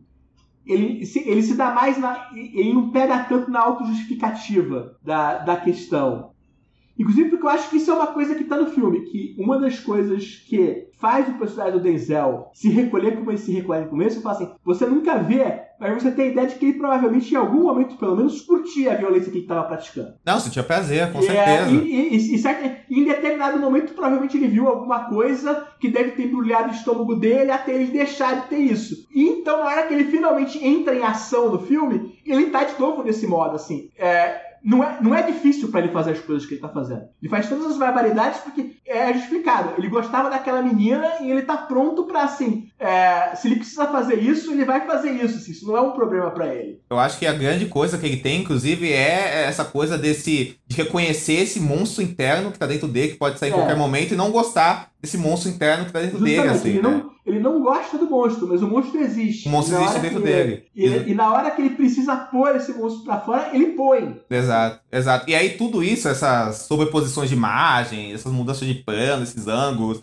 essas cores que mudam, tudo isso acaba indo pra, pra é, mente protagonista, né? É aquela coisa, o filme ele é, é extremamente subjetivo na apresentação estética dele desde o começo, mas na segunda metade ele libera completamente, né? Tipo assim, ele faz é, todas as saturações de imagem que ele puder mexer, tudo que for assim, ele vai lá e vai fazer e vai no excesso completo ali da, do, do processo. As cenas né? noturnas, né, assim, que eram para ser super escuras, elas têm essa, essa coisa amarelada, né, assim, do... Amarelada, quente. E a própria, o próprio momento lá que tem o, o sequestro barra atentado ali, ele é muito confuso visualmente, mas é uma confusão que faz sentido ali, porque é como se a gente estivesse lá, lá sem saber para onde olhar, né? Assim, se é pra menina que tá saindo embora, se é pro cara que tá levando tiro, ou se a gente se esconde ali para não ser baleado também, né? E quem são aqueles caras que eles não aparecem direito, né? Assim, a gente não consegue ver assim de primeira, né? É, inclusive, eu, eu acho que é uma coisa sobre a fotografia do filme, e quando o filme começa, ele tá muito ligado a uma certa ideia de luz que o cinema americano tinha desenvolvido nessa época sobre como representar o México. Que meio que vai daquele filme do Soderbergh, o Trafic, que, que virou meio que um padrão, que você tinha um certo tipo de filtro que você usava, que era tinha virado uma ideia de México. O filme que começa nisso. E aí, em determinado momento, ele se perde completamente nessa viagem visual dele. É, e tudo vira um borrão, vira uma mistura. Assim, ele, ele meio que abandona aquele princípio que ele tinha, que era uma certa imagem estética clichê que o, que o cinema americano havia desenvolvido, de que é assim que funciona quando você desce da, da fronteira, né? E já vira uma coisa mais é, realmente maluca ali, exagerada, excessiva do Tony Scott. Mas é, é engraçado que eu, eu vejo essa, essa. Eu prestei atenção na fotografia pensando justamente nessa. Hoje em dia até virou meme, né? Uh, uh, no, no, Instagram, normalmente, às vezes tem uns memes comparando, né? Filme, filme no México, filme nos Estados Unidos. Mas é, eu relacionei isso mais depois que eu li essas curiosidades e tal, porque ele parece muito o que não necessariamente parece, mas ele é, remete ao, ao Cidade de Deus, né, como Total. uma inspiração até uhum. até visual. Então não, não pensei muito nisso de ah, é o México é diferente. Eu, eu vejo o filme mais planificado assim visualmente. Uh, claro que com essa exploração toda filtrada e tal, mas uh, para mim para mim eu penso mais no Cidade de Deus. Sabe o que eu acho massa desse negócio de Cidade de Deus, Vicente? Aqui eu acho que o filme realmente referencia sem vergonha nenhuma, descaradamente, Cidade de Deus, mas eu, mas eu não vejo como uma cópia, não. Eu acho, eu acho Tony Scott, ele faz uma coisa que ele sempre fez no cinema dele, e ele fez isso desde o Fome de Viver, que é, pe que é pegar uma estética da época que tá famosa na época, as coisas tipo videoclipeira, muita estética MTV que ele fez depois, assim também, pegar algo assim que ele gosta e, e, desenvolver isso dentro dessas pilas que ele tem com imagem que ele já tava desenvolvendo, assim, sabe? Então acaba sendo um casamento, sabe assim? É, sim, ele se apropria da lógica visual do filme do Meirelles para fazer o filme do Tony Scott. É, mas ele sempre pensou muito visualmente, né? Eu tava ouvindo esses dias um podcast do o DGA, né, dos diretores, que, que um diretor entrevista o outro e era o do falando sobre o novo Top Gun. E o diretor novo aí, o Kozinski, ele falou que a ideia dele, muito com base na visualidade do primeiro Top Gun, era que o filme tivesse essa essa evocação visual que parece que é sempre seis da tarde em San Diego, aquele sol se pondo. E daí diz que ele conversou com o Jerry Buckheimer, eu acho, ou com algum outro produtor que trabalhou junto com o Tom, talvez, com o Tom Cruise e diz que o Tony Scott também tinha muito essa ideia da, do sol e da posição né, da, da luz no momento certo e tal na construção do filme. E é engraçado que ele fala que para eles, hoje em dia, com uma visão moderna de como fazer um filme, tudo isso era planejado, né? Eles gravavam as internas ao longo do dia e as externas no final do dia, mas diz que na época que o Tony Scott gravava o Top Gun era tipo, não, a gente vai esperar a luz tá boa pra gravar. Sim, sim, hoje em dia você tem aquela coisa, digitalmente a gente resolve, né? Isso. Exato, exato. Você está bem? Tô. Não te machucaram? Oi. A sua mãe tá te esperando ali, ó. Ela tá ali, no final da ponte. Tá bom? Vai para casa. Tá. Aonde você vai? Eu vou para casa também. Agora eu pensei o Top Gun, filme mais bem sucedido do ano, e o Tony Scott não viu isso, né? Acho que ele nem imaginaria que isso aconteceria, né? É, inclusive, assim, pelo que eu sei da história, é, foi justamente ali por volta de 2010, 2011 que o Tom Cruise começou a ver a ideia de fazer uma sequência do Top Gun como uma ideia. Então, ele chegou a ter reunião com o Tony Scott sobre o assunto nessa época. Assim, não sei o, o é, se eles chegaram a desenvolver alguma coisa do que seria, mas, mas eles chegaram a ter, a, a, ter reuniões sobre a ideia de uma sequência nessa altura ali, né? Aí, claro, demorou aí mais sei quanto, até porque esse filme estava rodado desde 2018. Né? É, coisas de Tom Cruise, né? É, mas a pandemia também segurou ele uma eternidade. Né? Exatamente, exatamente, exatamente. Mas é doido. E o filme termina, né?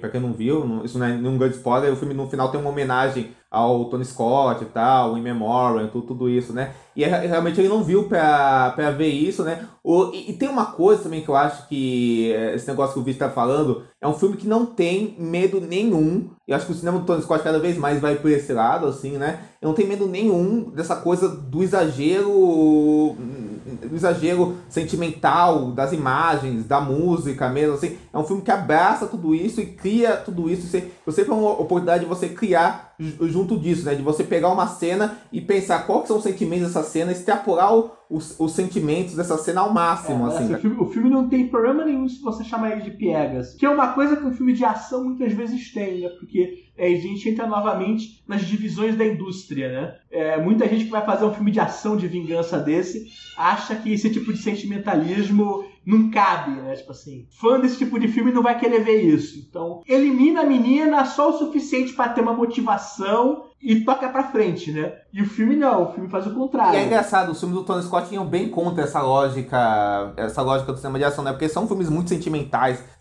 As relações emocionais sempre marcam muito os personagens filmes dele, né? Tanto o último filme dele, O Incontrolável, é todo construído desde a relação emocional do Chris Pine com Denzel Washington, né? Assim, né? E, e no, no Domino, a relação dos três, do, dos três protagonistas, que, que é a Keira Knightley, o Mickey Rourke e o Fred Alvarez, é o mote do filme. Sempre tem uma relação emocional que é muito extrapolada de, de, de, do filme, tudo é muito extrapolado. Até que, pô, o filme, o, a, a, a, cena final do filme usa até a música lá do, do Gladiador, não é não? Não é a música do Gladiador? Me lembrou, isso, isso me, me incomodou um pouco no filme, porque foi uma, um tipo de trilha muito usado, né, no início dos anos 2000, essa coisa da, o coral, né, Parece que ele pegou emprestado do Ridley, né? Eu não sei se é do Gladiador, mas se for, parece, né? Assim, né? Assim, né?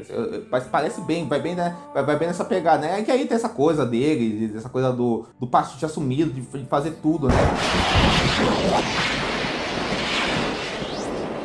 Olá, aqui é o Carlos Carvalho e eu sou um viajante do tempo que veio do futuro até esse episódio do Sábado Sem Legenda para esclarecer a dúvida dos nossos amigos. De fato, a música de Chamas da Vingança se parece bastante com a trilha sonora de Gladiador, porque ela é composta pela mesma musicista, a australiana Lisa Gerard. A dúvida faz bastante sentido também, porque a trilha sonora de Gladiador ficou muito famosa, chegando a vencer o Globo de Ouro de 2001, prêmio que Lisa dividiu com Hans Zimmer, o outro compositor da mesma trilha. Ainda sobre essa trilha, há uma outra triste curiosidade. Ela também foi indicada ao Oscar no mesmo ano, só que, no entanto, por uma regra da academia na época que permitia a indicação apenas do compositor principal, a Lisa acabou não sendo indicada, mesmo tendo assinado a trilha com o mesmo crédito do Hans Zimmer. Mas essa trilha sonora acabou não vencendo o Oscar, que foi vencido pela trilha de O Tigre e o Dragão. Um abraço e até um dia, em algum outro ponto do espaço-tempo.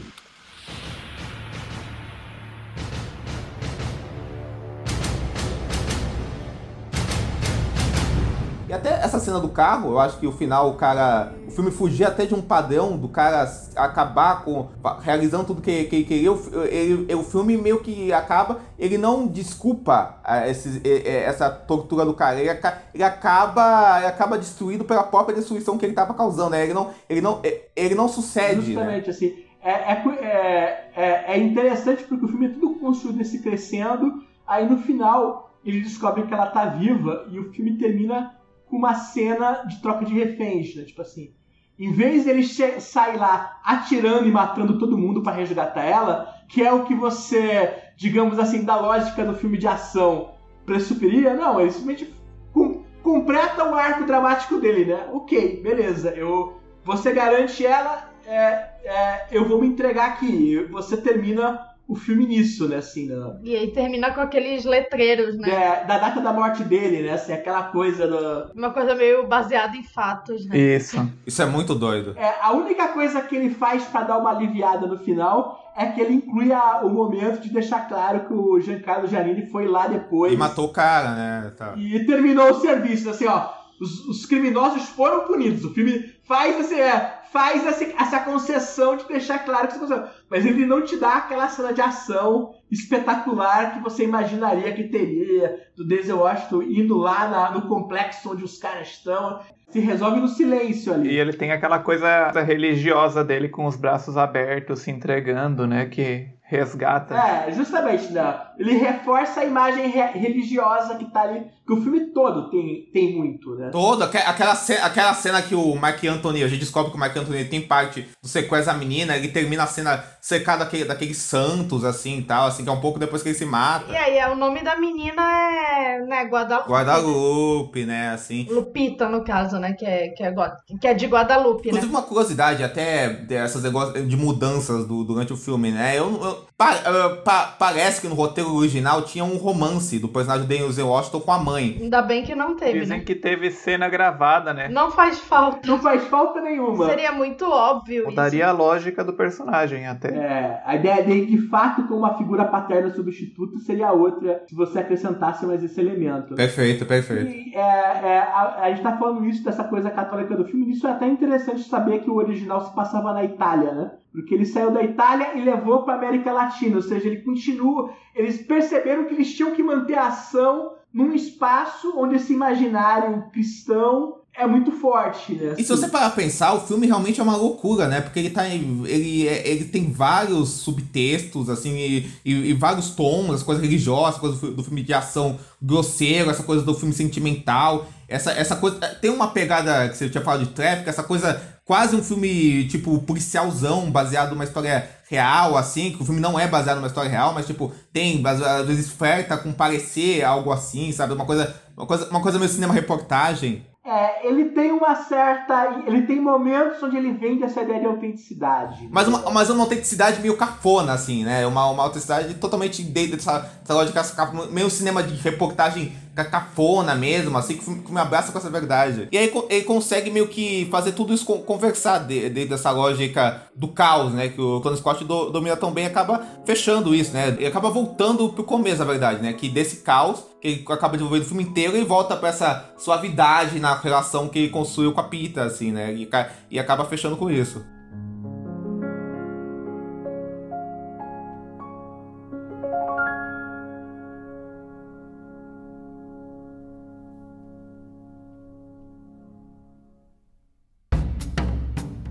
As notas, nossos saxofones de ouro, assim. Vou começar com o Vincent, que é o cara misterioso das notas, ele não botou a nota no Letterboxd. Vincent, quantos saxofones você dará para Chamas da Vingança? Man on Fire. Vocês me acusaram, né, da outra vez vocês foram fuçar o meu letterbox eu tava com três estrelas e daí reclamaram de mim, mas era porque era um filme que eu só tinha visto, sei lá, em DVD e daí quando eu logo, quando eu marco como visto no letterbox eu marco como uma nota também, mas fazia tempo, fazia tempo que eu não via e foi bom rever e, e pensar no, no Tony Scott realmente como esse diretor mais autoral e mais interessante. E foi bom rever depois até indico para quem não viu assistir o original para ter essa comparação é, é, no mínimo curioso né comparar essa mesma história de uma contada de um jeito tão diferente. E eu gostei muito então apesar de ter algumas coisas que me incomodam, como eu falei, eu acho que ele tem seus excessos nessa música, essa, essa música de coral ali, que, que parece que foi o Ridley Scott que pegou de Gladiador e emprestou para ele, né?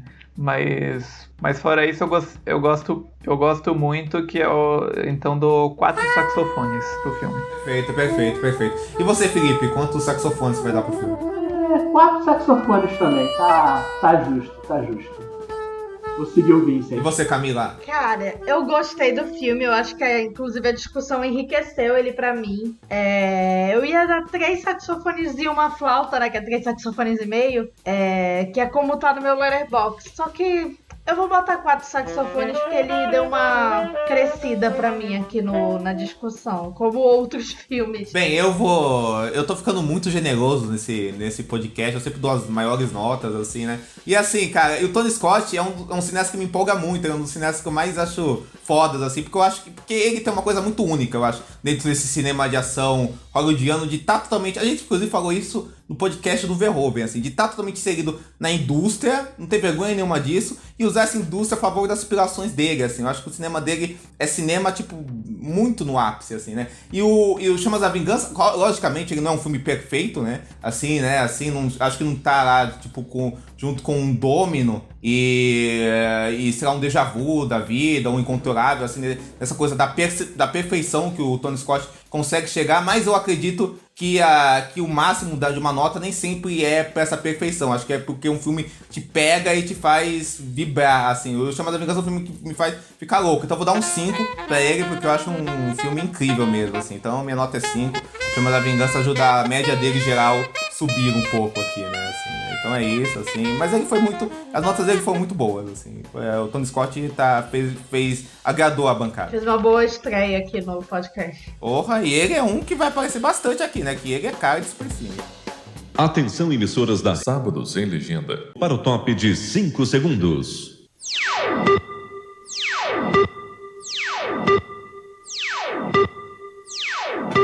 E aí a gente, fez, a gente vai pro nosso top 5, né? Que a gente decidiu, como o Denzel Washington, que inclusive é um ator de parcerias com diretores, né? Ele trabalha bastante com a gente falou do Foucault, ele trabalhou muito com o Spike Lee, fez algumas das melhores interpretações dele com o Spike Lee. Tem o Tony Scott, né? Que ele trabalhou bastante, né? Inclusive o Tony Scott emprestou o Denzel, né? Pro Ridley Scott também, né? Assim, naquele American Gangster, né? Assim, né? Que os Verdade. Dois, os dois fizeram também, né? Que é um dos filmes mais relaxados, né? Do Ridley Scott. É, muito tranquilos. É, entra na, na pegada de fazer um filme de gangue. Exato, essa década de 2000 é um dos meus favoritos. Eu gosto demais desse filme. Assim. Eu confesso a você, eu gosto muito do álbum do Jay-Z, então é, a minha defesa do filme é ele gerou um disco que é, em determinado momento, no final dos anos 2000, eu escutava muito. Então... É, sensacional, sensacional, sensacional, sensacional. E aí, a, e aí, como a gente tava pensando nessa questão de atores, diretores, né, de como eles, às vezes, quando eles trabalham muito, eles viram essa simetria que um acaba contribuindo pro trabalho do outro, a gente fez um top 5, né, de parcerias entre diretores com atores e atrizes, né. Só que como cada um pincelou vários diretores e atrizes, foi, um, foi, foi o nosso mais dif diferente até então. É que é, é, esse é um recorte que ele é muito amplo. Exato. Você pode fazer qualquer coisa. Na hora que você me disse qual que era o recorde, eu falei assim, nossa, esse é um top 5 que... Que é, que, é, que é muito vasto, né? Existem milhares de parcerias que você pode encaixar. Exato, exatamente, exatamente. E aí, e aí tem várias menções honrosas e a gente chegou num, top 3 com empates, assim, né? Acabou, acabou que acabou acontecendo isso, assim. Vou citar as menções honrosas, né? Que a gente teve o, o Kenji Mizoguchi e a Kinuyu Tanaka. A gente teve o Woody Allen, a Mia Farrow, né? Que foi a parceria do Woody Allen citada.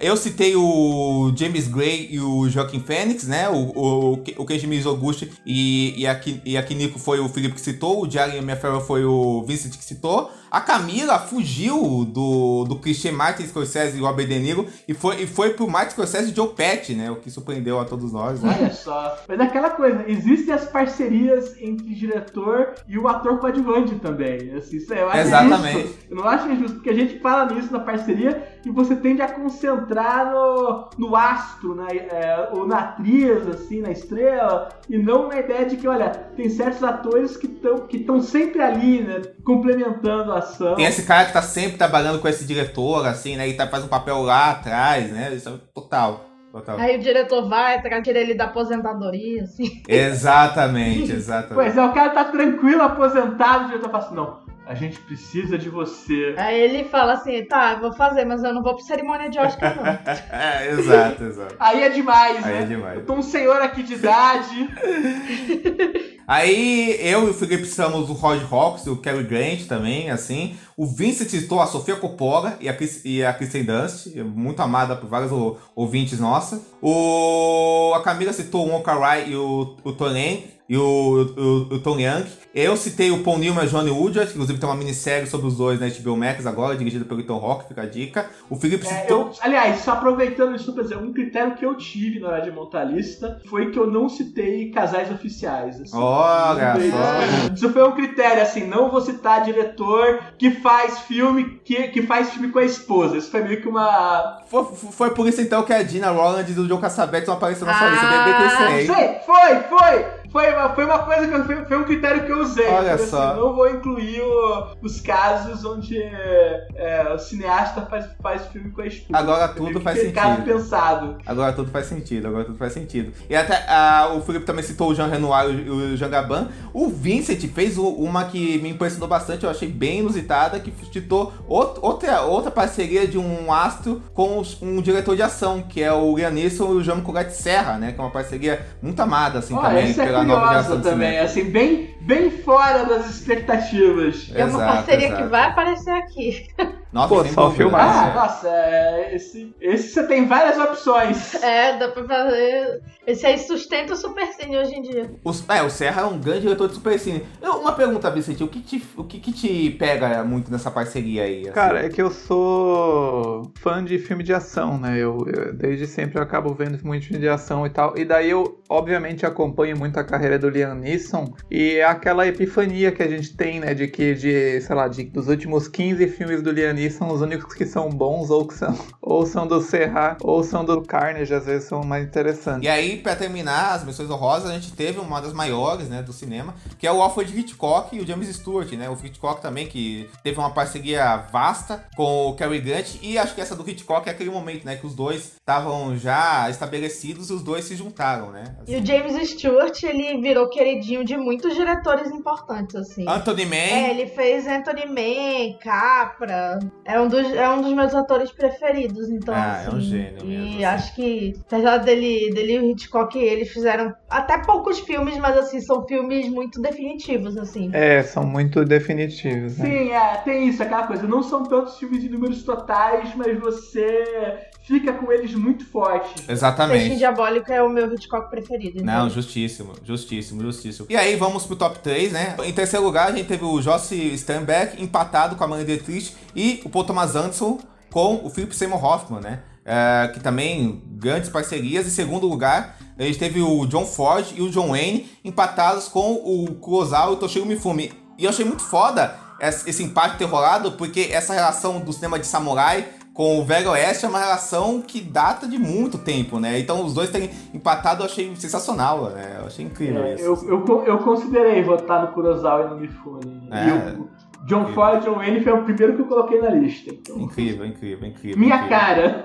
E, e, e nessa, nessa questão de coincidência também, a gente teve o John Cassavetes e a Jana Reynolds empatados com a Liv Ullmann e o Gama Bergman fugindo do critério do Felipe de não ter o seu diretor e a sua esposa, né? Assim, né? Só É. com um júri.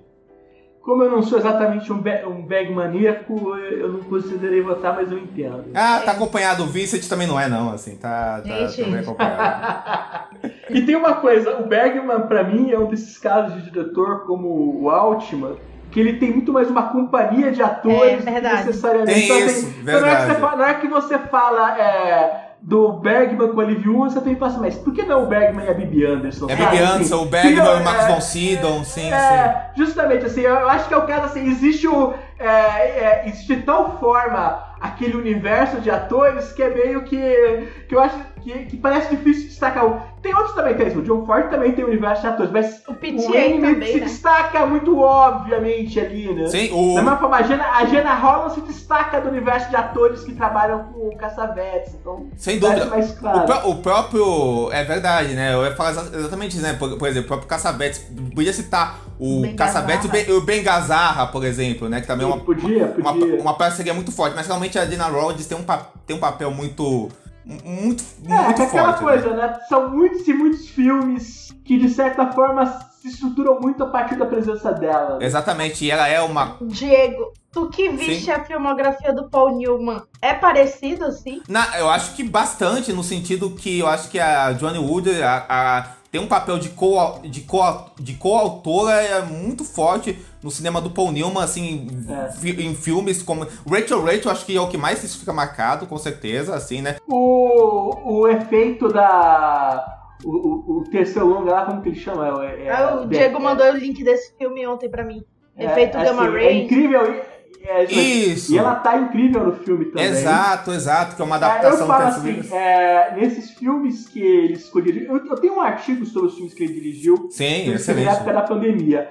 Mas assim, você percebe que tem uma coisa muito clara do tipo.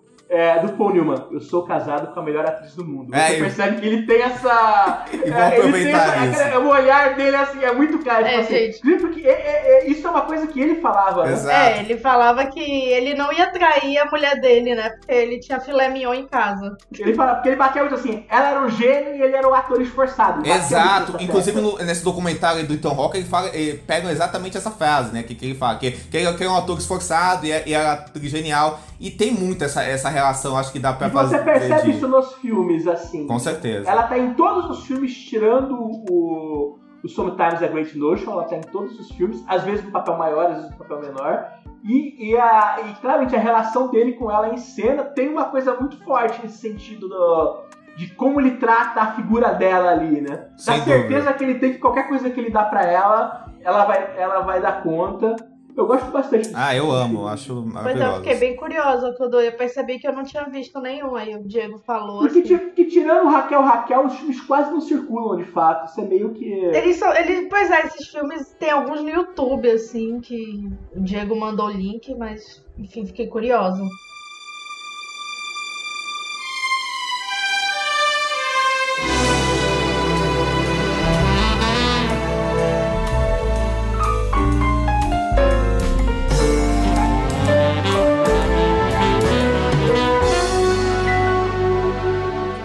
Mas aí feito o nosso top 5, né? Vamos pro nosso corujão, né? Que são as recomendações que a gente tem, assim, pra falar do que a gente tá assistindo, do que a gente quer recomendar de bom que tá rolando por aí. Vou começar pelo nosso convidado, Felipe Furtado. O que você tem de para nos recomendar aqui? Assim, ó, eu vou fazer três recomendações. É isso que eu posso fazer, né? Três. Isso, exatamente. Exatamente, três. Eu vou fazer três recomendações. Uma é. Que, que tem a ver com o programa, né? Uma é a que eu revi semana passada, que é o Marcas da Violência do David, do David Cronenberg. Ele tá Opa! no cinema agora. E é um filme que tem a cara aqui do programa, Oh, de tem. certa forma. E eu tava revendo ele semana passada e eu acho ele um filme maravilhoso. Tem no HBO Max, pra quem tiver interesse. Então, assim, é, é, é um que eu recomendo muito, muito mesmo. E que também tá nesse universo filmes sobre a violência no- nos Estados Unidos nesse período, do ano seguinte, né, ao, ao Chamas da Violência. A outra recomendação de filme que eu quero fazer é justamente é, pegando aqui nosso querido Denzel e seus thrillers de ação, um filme que eu adoro, que também tem no HBO Max, que é o Ricochet Sem Limites para Vingar, do, do Russell Mulcahy, que também tem muito a ver aqui com a ideia do programa, e que é um dos primeiros thrillers nessa linha que o Denzel Washington fez. E eu acho que é um filme muito interessante, assim, tem muitas ideias bem, bem fascinantes. É uma produção do Joe Silver, né? Outra dessas figuraças do, do filme de ação que já tinha mencionado mais cedo. E, e, e tem, e tem é, é um filme onde o, o- o Denzel faz um, um policial que prende um, é, um criminoso no começo do filme e, e ele sobe na carreira dele, vira assistente do promotor e candidato a prefeito de Los Angeles, meio que um proto-Obama, né, aquela coisa toda. Aí o cara sai da cadeia, que é o John Lithgow, e o cara decide arruinar a vida dele. O John Lithgow é quase tipo um diretor de cinema que tá dirigindo as imagens para criar a imagem mais racista possível do Denzel Washington para arruinar ele junto à, à população de Los Angeles, assim.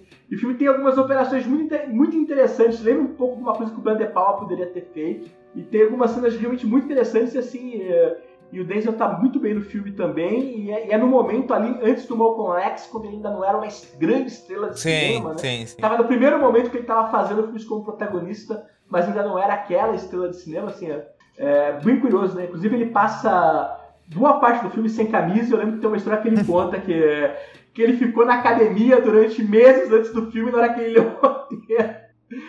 Então, assim, eu gosto, gosto muito do filme, então é é uma recomendação forte. O Ricochet tem no, tem no HBO Max também. E a minha terceira recomendação que eu vou fazer não é uma recomendação de filme exatamente, é, mas tem um crítico cineasta americano, o, o Scott Dofoya, que é meu amigo, que ele está fazendo uma série de vídeos de críticos sobre a carreira do Tony Scott e do Ridley Scott. Legal. Ele, ele repassa é, o, o, cinema popular americano nas últimas décadas, chama The End of History, a série dele. Se você pesquisar no. no tá, tá no canal de Vimeo dele, se você pesquisar pelo Google é, o nome dele, Scott Tofoya, com o The End of History, Tony Scott e Ridley Scott, você acha que, acho que já são nove vídeos que ele fez, onde ele cobre a carreira dos dois, e é muito interessante como trabalha de crítica visual. Inclusive acrescenta algumas coisas bem legais, assim. Excelente. Pra quem tem interesse, tipo, quiser ver, tipo, no primeiro episódio, é, comercial que o Ridley Scott fez pra Apple em 1984, sabe? Assim, tem várias coisas assim fascinantes ali que eles conseguem levantar ali, né? É, muito legal que chama a série, chama The End of History e recomendo para quem tem interesse. Perfeito, Felipe, excelente, excelente. E você, Camila, quais são as suas dicas? Então, eu tenho duas dicas aqui. Uma é uma série que tá bem cotada para Emmy esse ano, né? Uma minissérie chamada The Dropout do Star Plus, que é uma série assim, pelo que estão falando assim, a Amanda Seyfried é a favorita para ganhar melhor atriz. É uma dessas séries de CEOs de startup que não deram tão certo assim, né? Que tá virando meio que uma febre ultimamente, né? É, e é a história da Elizabeth Holmes, que virou assim uma dessas jovens bilionárias, né? Assim, que tem uma ideia genial, só que você acaba vendo que não é tão genial assim.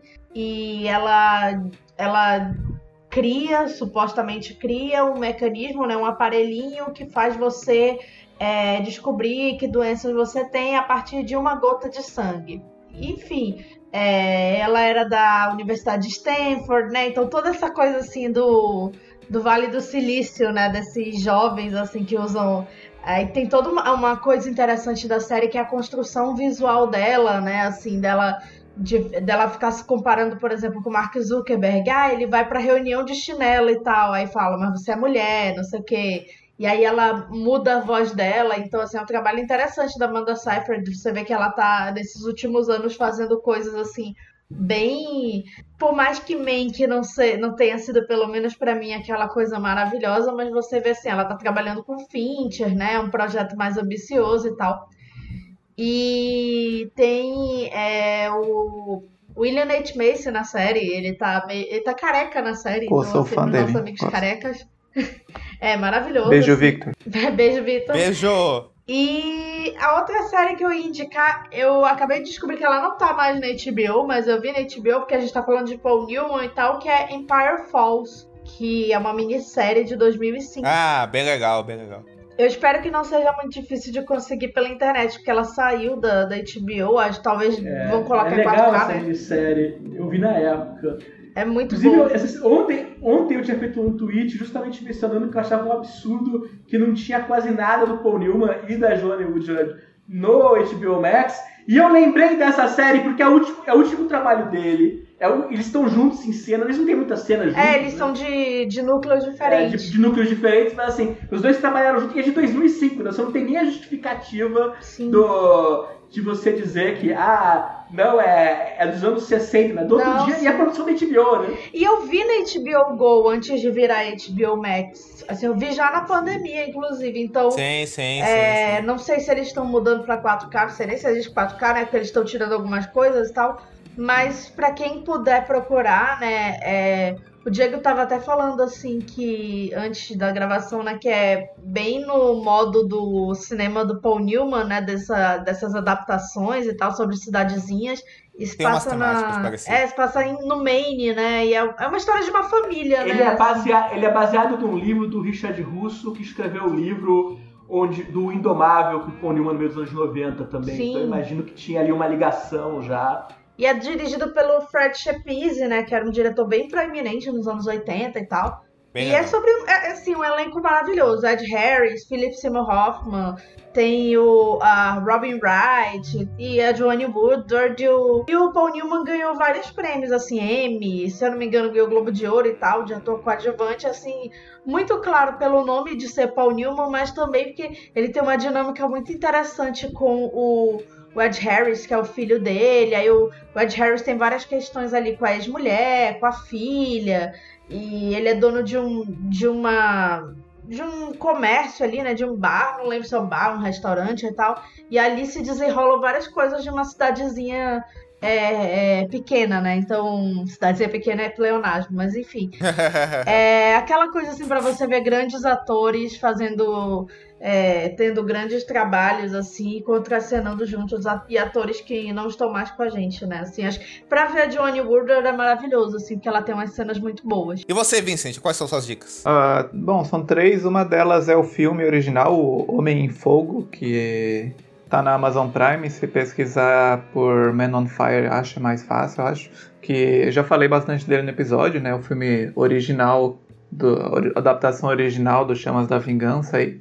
Ah, outra é uma série, que é uma série que acabei, acabou essa semana, que tem as primeiras temporadas no Star Plus, eu não sei se tem essa última, mas eu vi aí por meios alternativos, que é a série ah, Breeders, que é uma série de comédia sombria aí do, do Martin Freeman, que ela começa muito nessa de ah, essa coisa engraçada de ter filhos e como é difícil criar filhos, né? É um casal na Inglaterra que tem ah, filhos em idade escolar, assim, mas ela vai muito profundamente no, no drama dela. Então, uma série que ah, essa última temporada mesmo, ela quase não chamaria de comédia, mas ela ainda assim é muito boa. É uma série muito muito franca assim na- nos temas que ela, que ela que ela aborda e é aquela coisa, são os pais super bem intencionados tentando criar os filhos da melhor forma, mas é muito difícil porque a vida é muito complicada, então e, é legal, são temporadas curtas, vale a pena. O Martin Freeman, acho ele um ator muito muito bom. E ele é o criador da série também. E a minha terceira indicação é um mais ou menos, eu não achei tão bom assim, mas ah, eu vi no cinema essa semana o filme do Elvis, do Baz Luhrmann, que é um filme aí muito polêmico, que muita gente odiou e, e tal. Mas eu fiquei pensando assim, eu vi ele terça e, e eu ainda tô pensando, ainda não escrevi sobre ele. E fiquei pensando nas outras grandes adaptações super infladas aí de grandes astros, como o, o, o Bohemian Rhapsody e o Rocketman. E o Elvis eu acho que, pra mim, não ele é o vai falar mal de Rocketman. Pra mim, ele é o melhor dos três, porque ah, ele foi o filme que eu me conectei, assim, que eu me peguei pensando no personagem e pensando. Mas assim, é um filme do Baz Luhrmann, né? É maluco, é um filme completamente fora do eixo. Ah, eu falei no Twitter que ele parece um trailer porque parece que ele tá sempre prestes a começar e quando a gente vê já tá com quase duas horas de filme ele ainda tá prestes a começar. Mas é um filme interessante, assim, eu acho que ele lida bem com essa grandiloquência da imagem e do símbolo que era o Elvis Presley. E sem fugir muito das questões artísticas, né, de como basicamente a música dele era música negra que fez sucesso porque ele era branco, então é é interessante assim, gostei, eu gostei do filme no final das contas. Bem, bem, pessoas, eu vou dar três dicas também. Duas que tem a ver com o nosso episódio e a outra que tem nada a ver, não é nada a ver. Assim, a primeira dica que eu vou dar é, é de um filme do Tony Scott, que eu acho que é pouco falado, acho que deveria ser mais, porque eu amo esse filme, que é o último Boy Scout, que tá na Globoplay, assim, Telecine Globoplay, assim, dá pra ver, assim. Que é um filme que meio que une dois, dois nomes dos anos 90 que estavam muito em voga, né?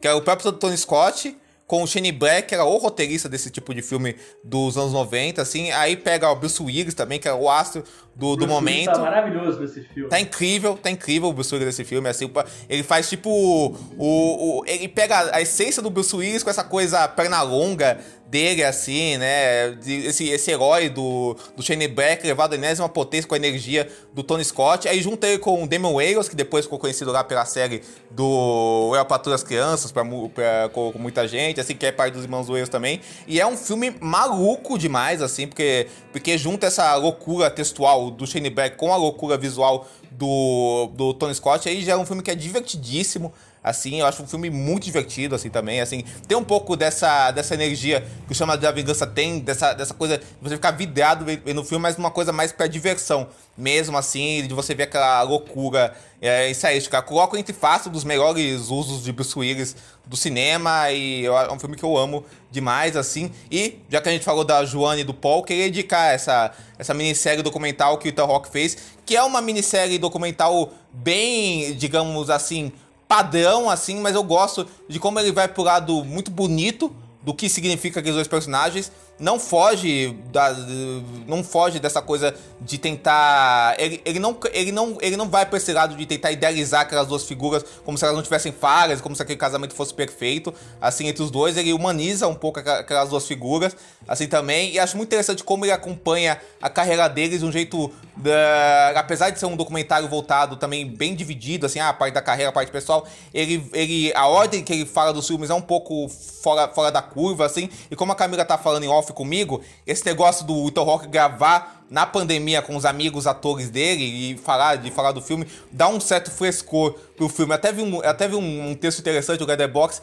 que é basicamente que é basicamente o Wilton Rock se confessando mega empolgado sobre aqueles atores que, que, que ele é fã pros amigos, pro, pros amigos atores dele, e ele só, ele só concordando porque eles não têm a menor ideia do que ele tá falando, assim, sabe? Então, ah, mas estamos concordando aqui porque a gente também gosta do que, do que você tá dizendo, assim, sabe? Assim, mas, mas acaba dando uma energia legal de, de, como, de, como, de como eles estão vendo uma geração anterior que veio antes dele, assim, de como eles debatem a arte e o processo criativo, de como isso é colocado dentro do, do filme em questão de som em questão imagética. É bem bonito, e pra quem é fã dos dois, tem momentos que eu achei bem, bem bonitos mesmo, assim, então, então vale a pena. E eu, que, e eu queria indicar um filme que eu vi ontem, assim, que eu, que eu vi ontem com, com amigos, que se chama A Pele de Asno, que eu não sei se alguém aqui viu, que é um filme do Jacques Demy, que é um musical dele, Muito que é um, que é um conto de fadas, Muito maravilhoso, legal. Maravilhoso, maravilhoso. Pra mim, um, um, dos filmes que eu vi que mais consegue botar o, o, o conto de fadas de uma forma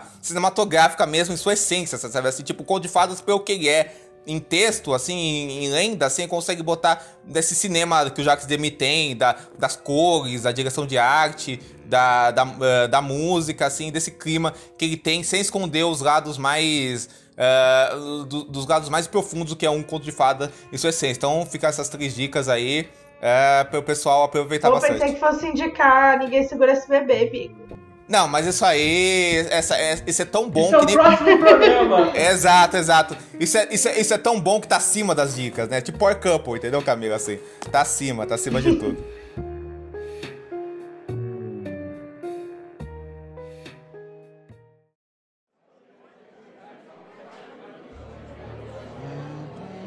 Bem, gente, queria falar que no nosso próximo programa a gente vai falar de um diretor que foi citado aqui, a gente vai falar do, do B de Corpo, do Brian De Palma, né? Um dos meus filmes favoritos também, uma obra-prima, assim. E que, cara, eu acho que vai ser um dos filmes mais super cine, gente já falou aqui, porque esse filme é super cine em sua essência, assim, sua, sua forma mais carnal, assim, né? Então a gente vai falar do, do B de Corpo no, no próximo episódio, desse gênio Brian De Palma.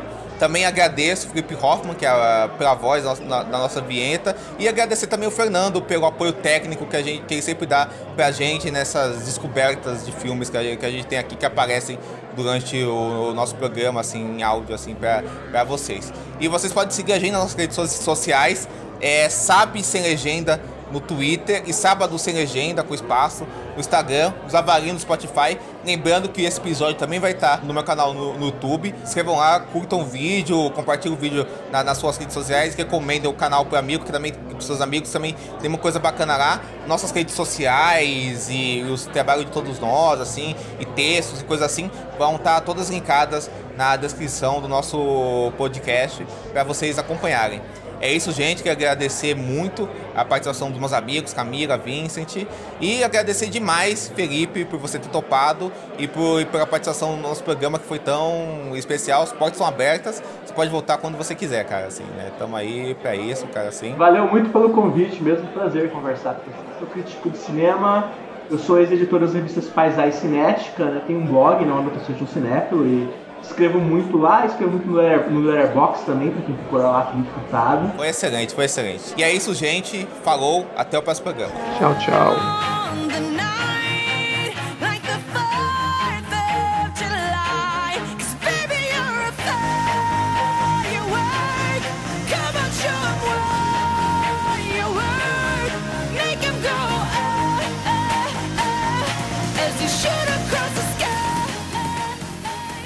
A arte do Chris é a morte.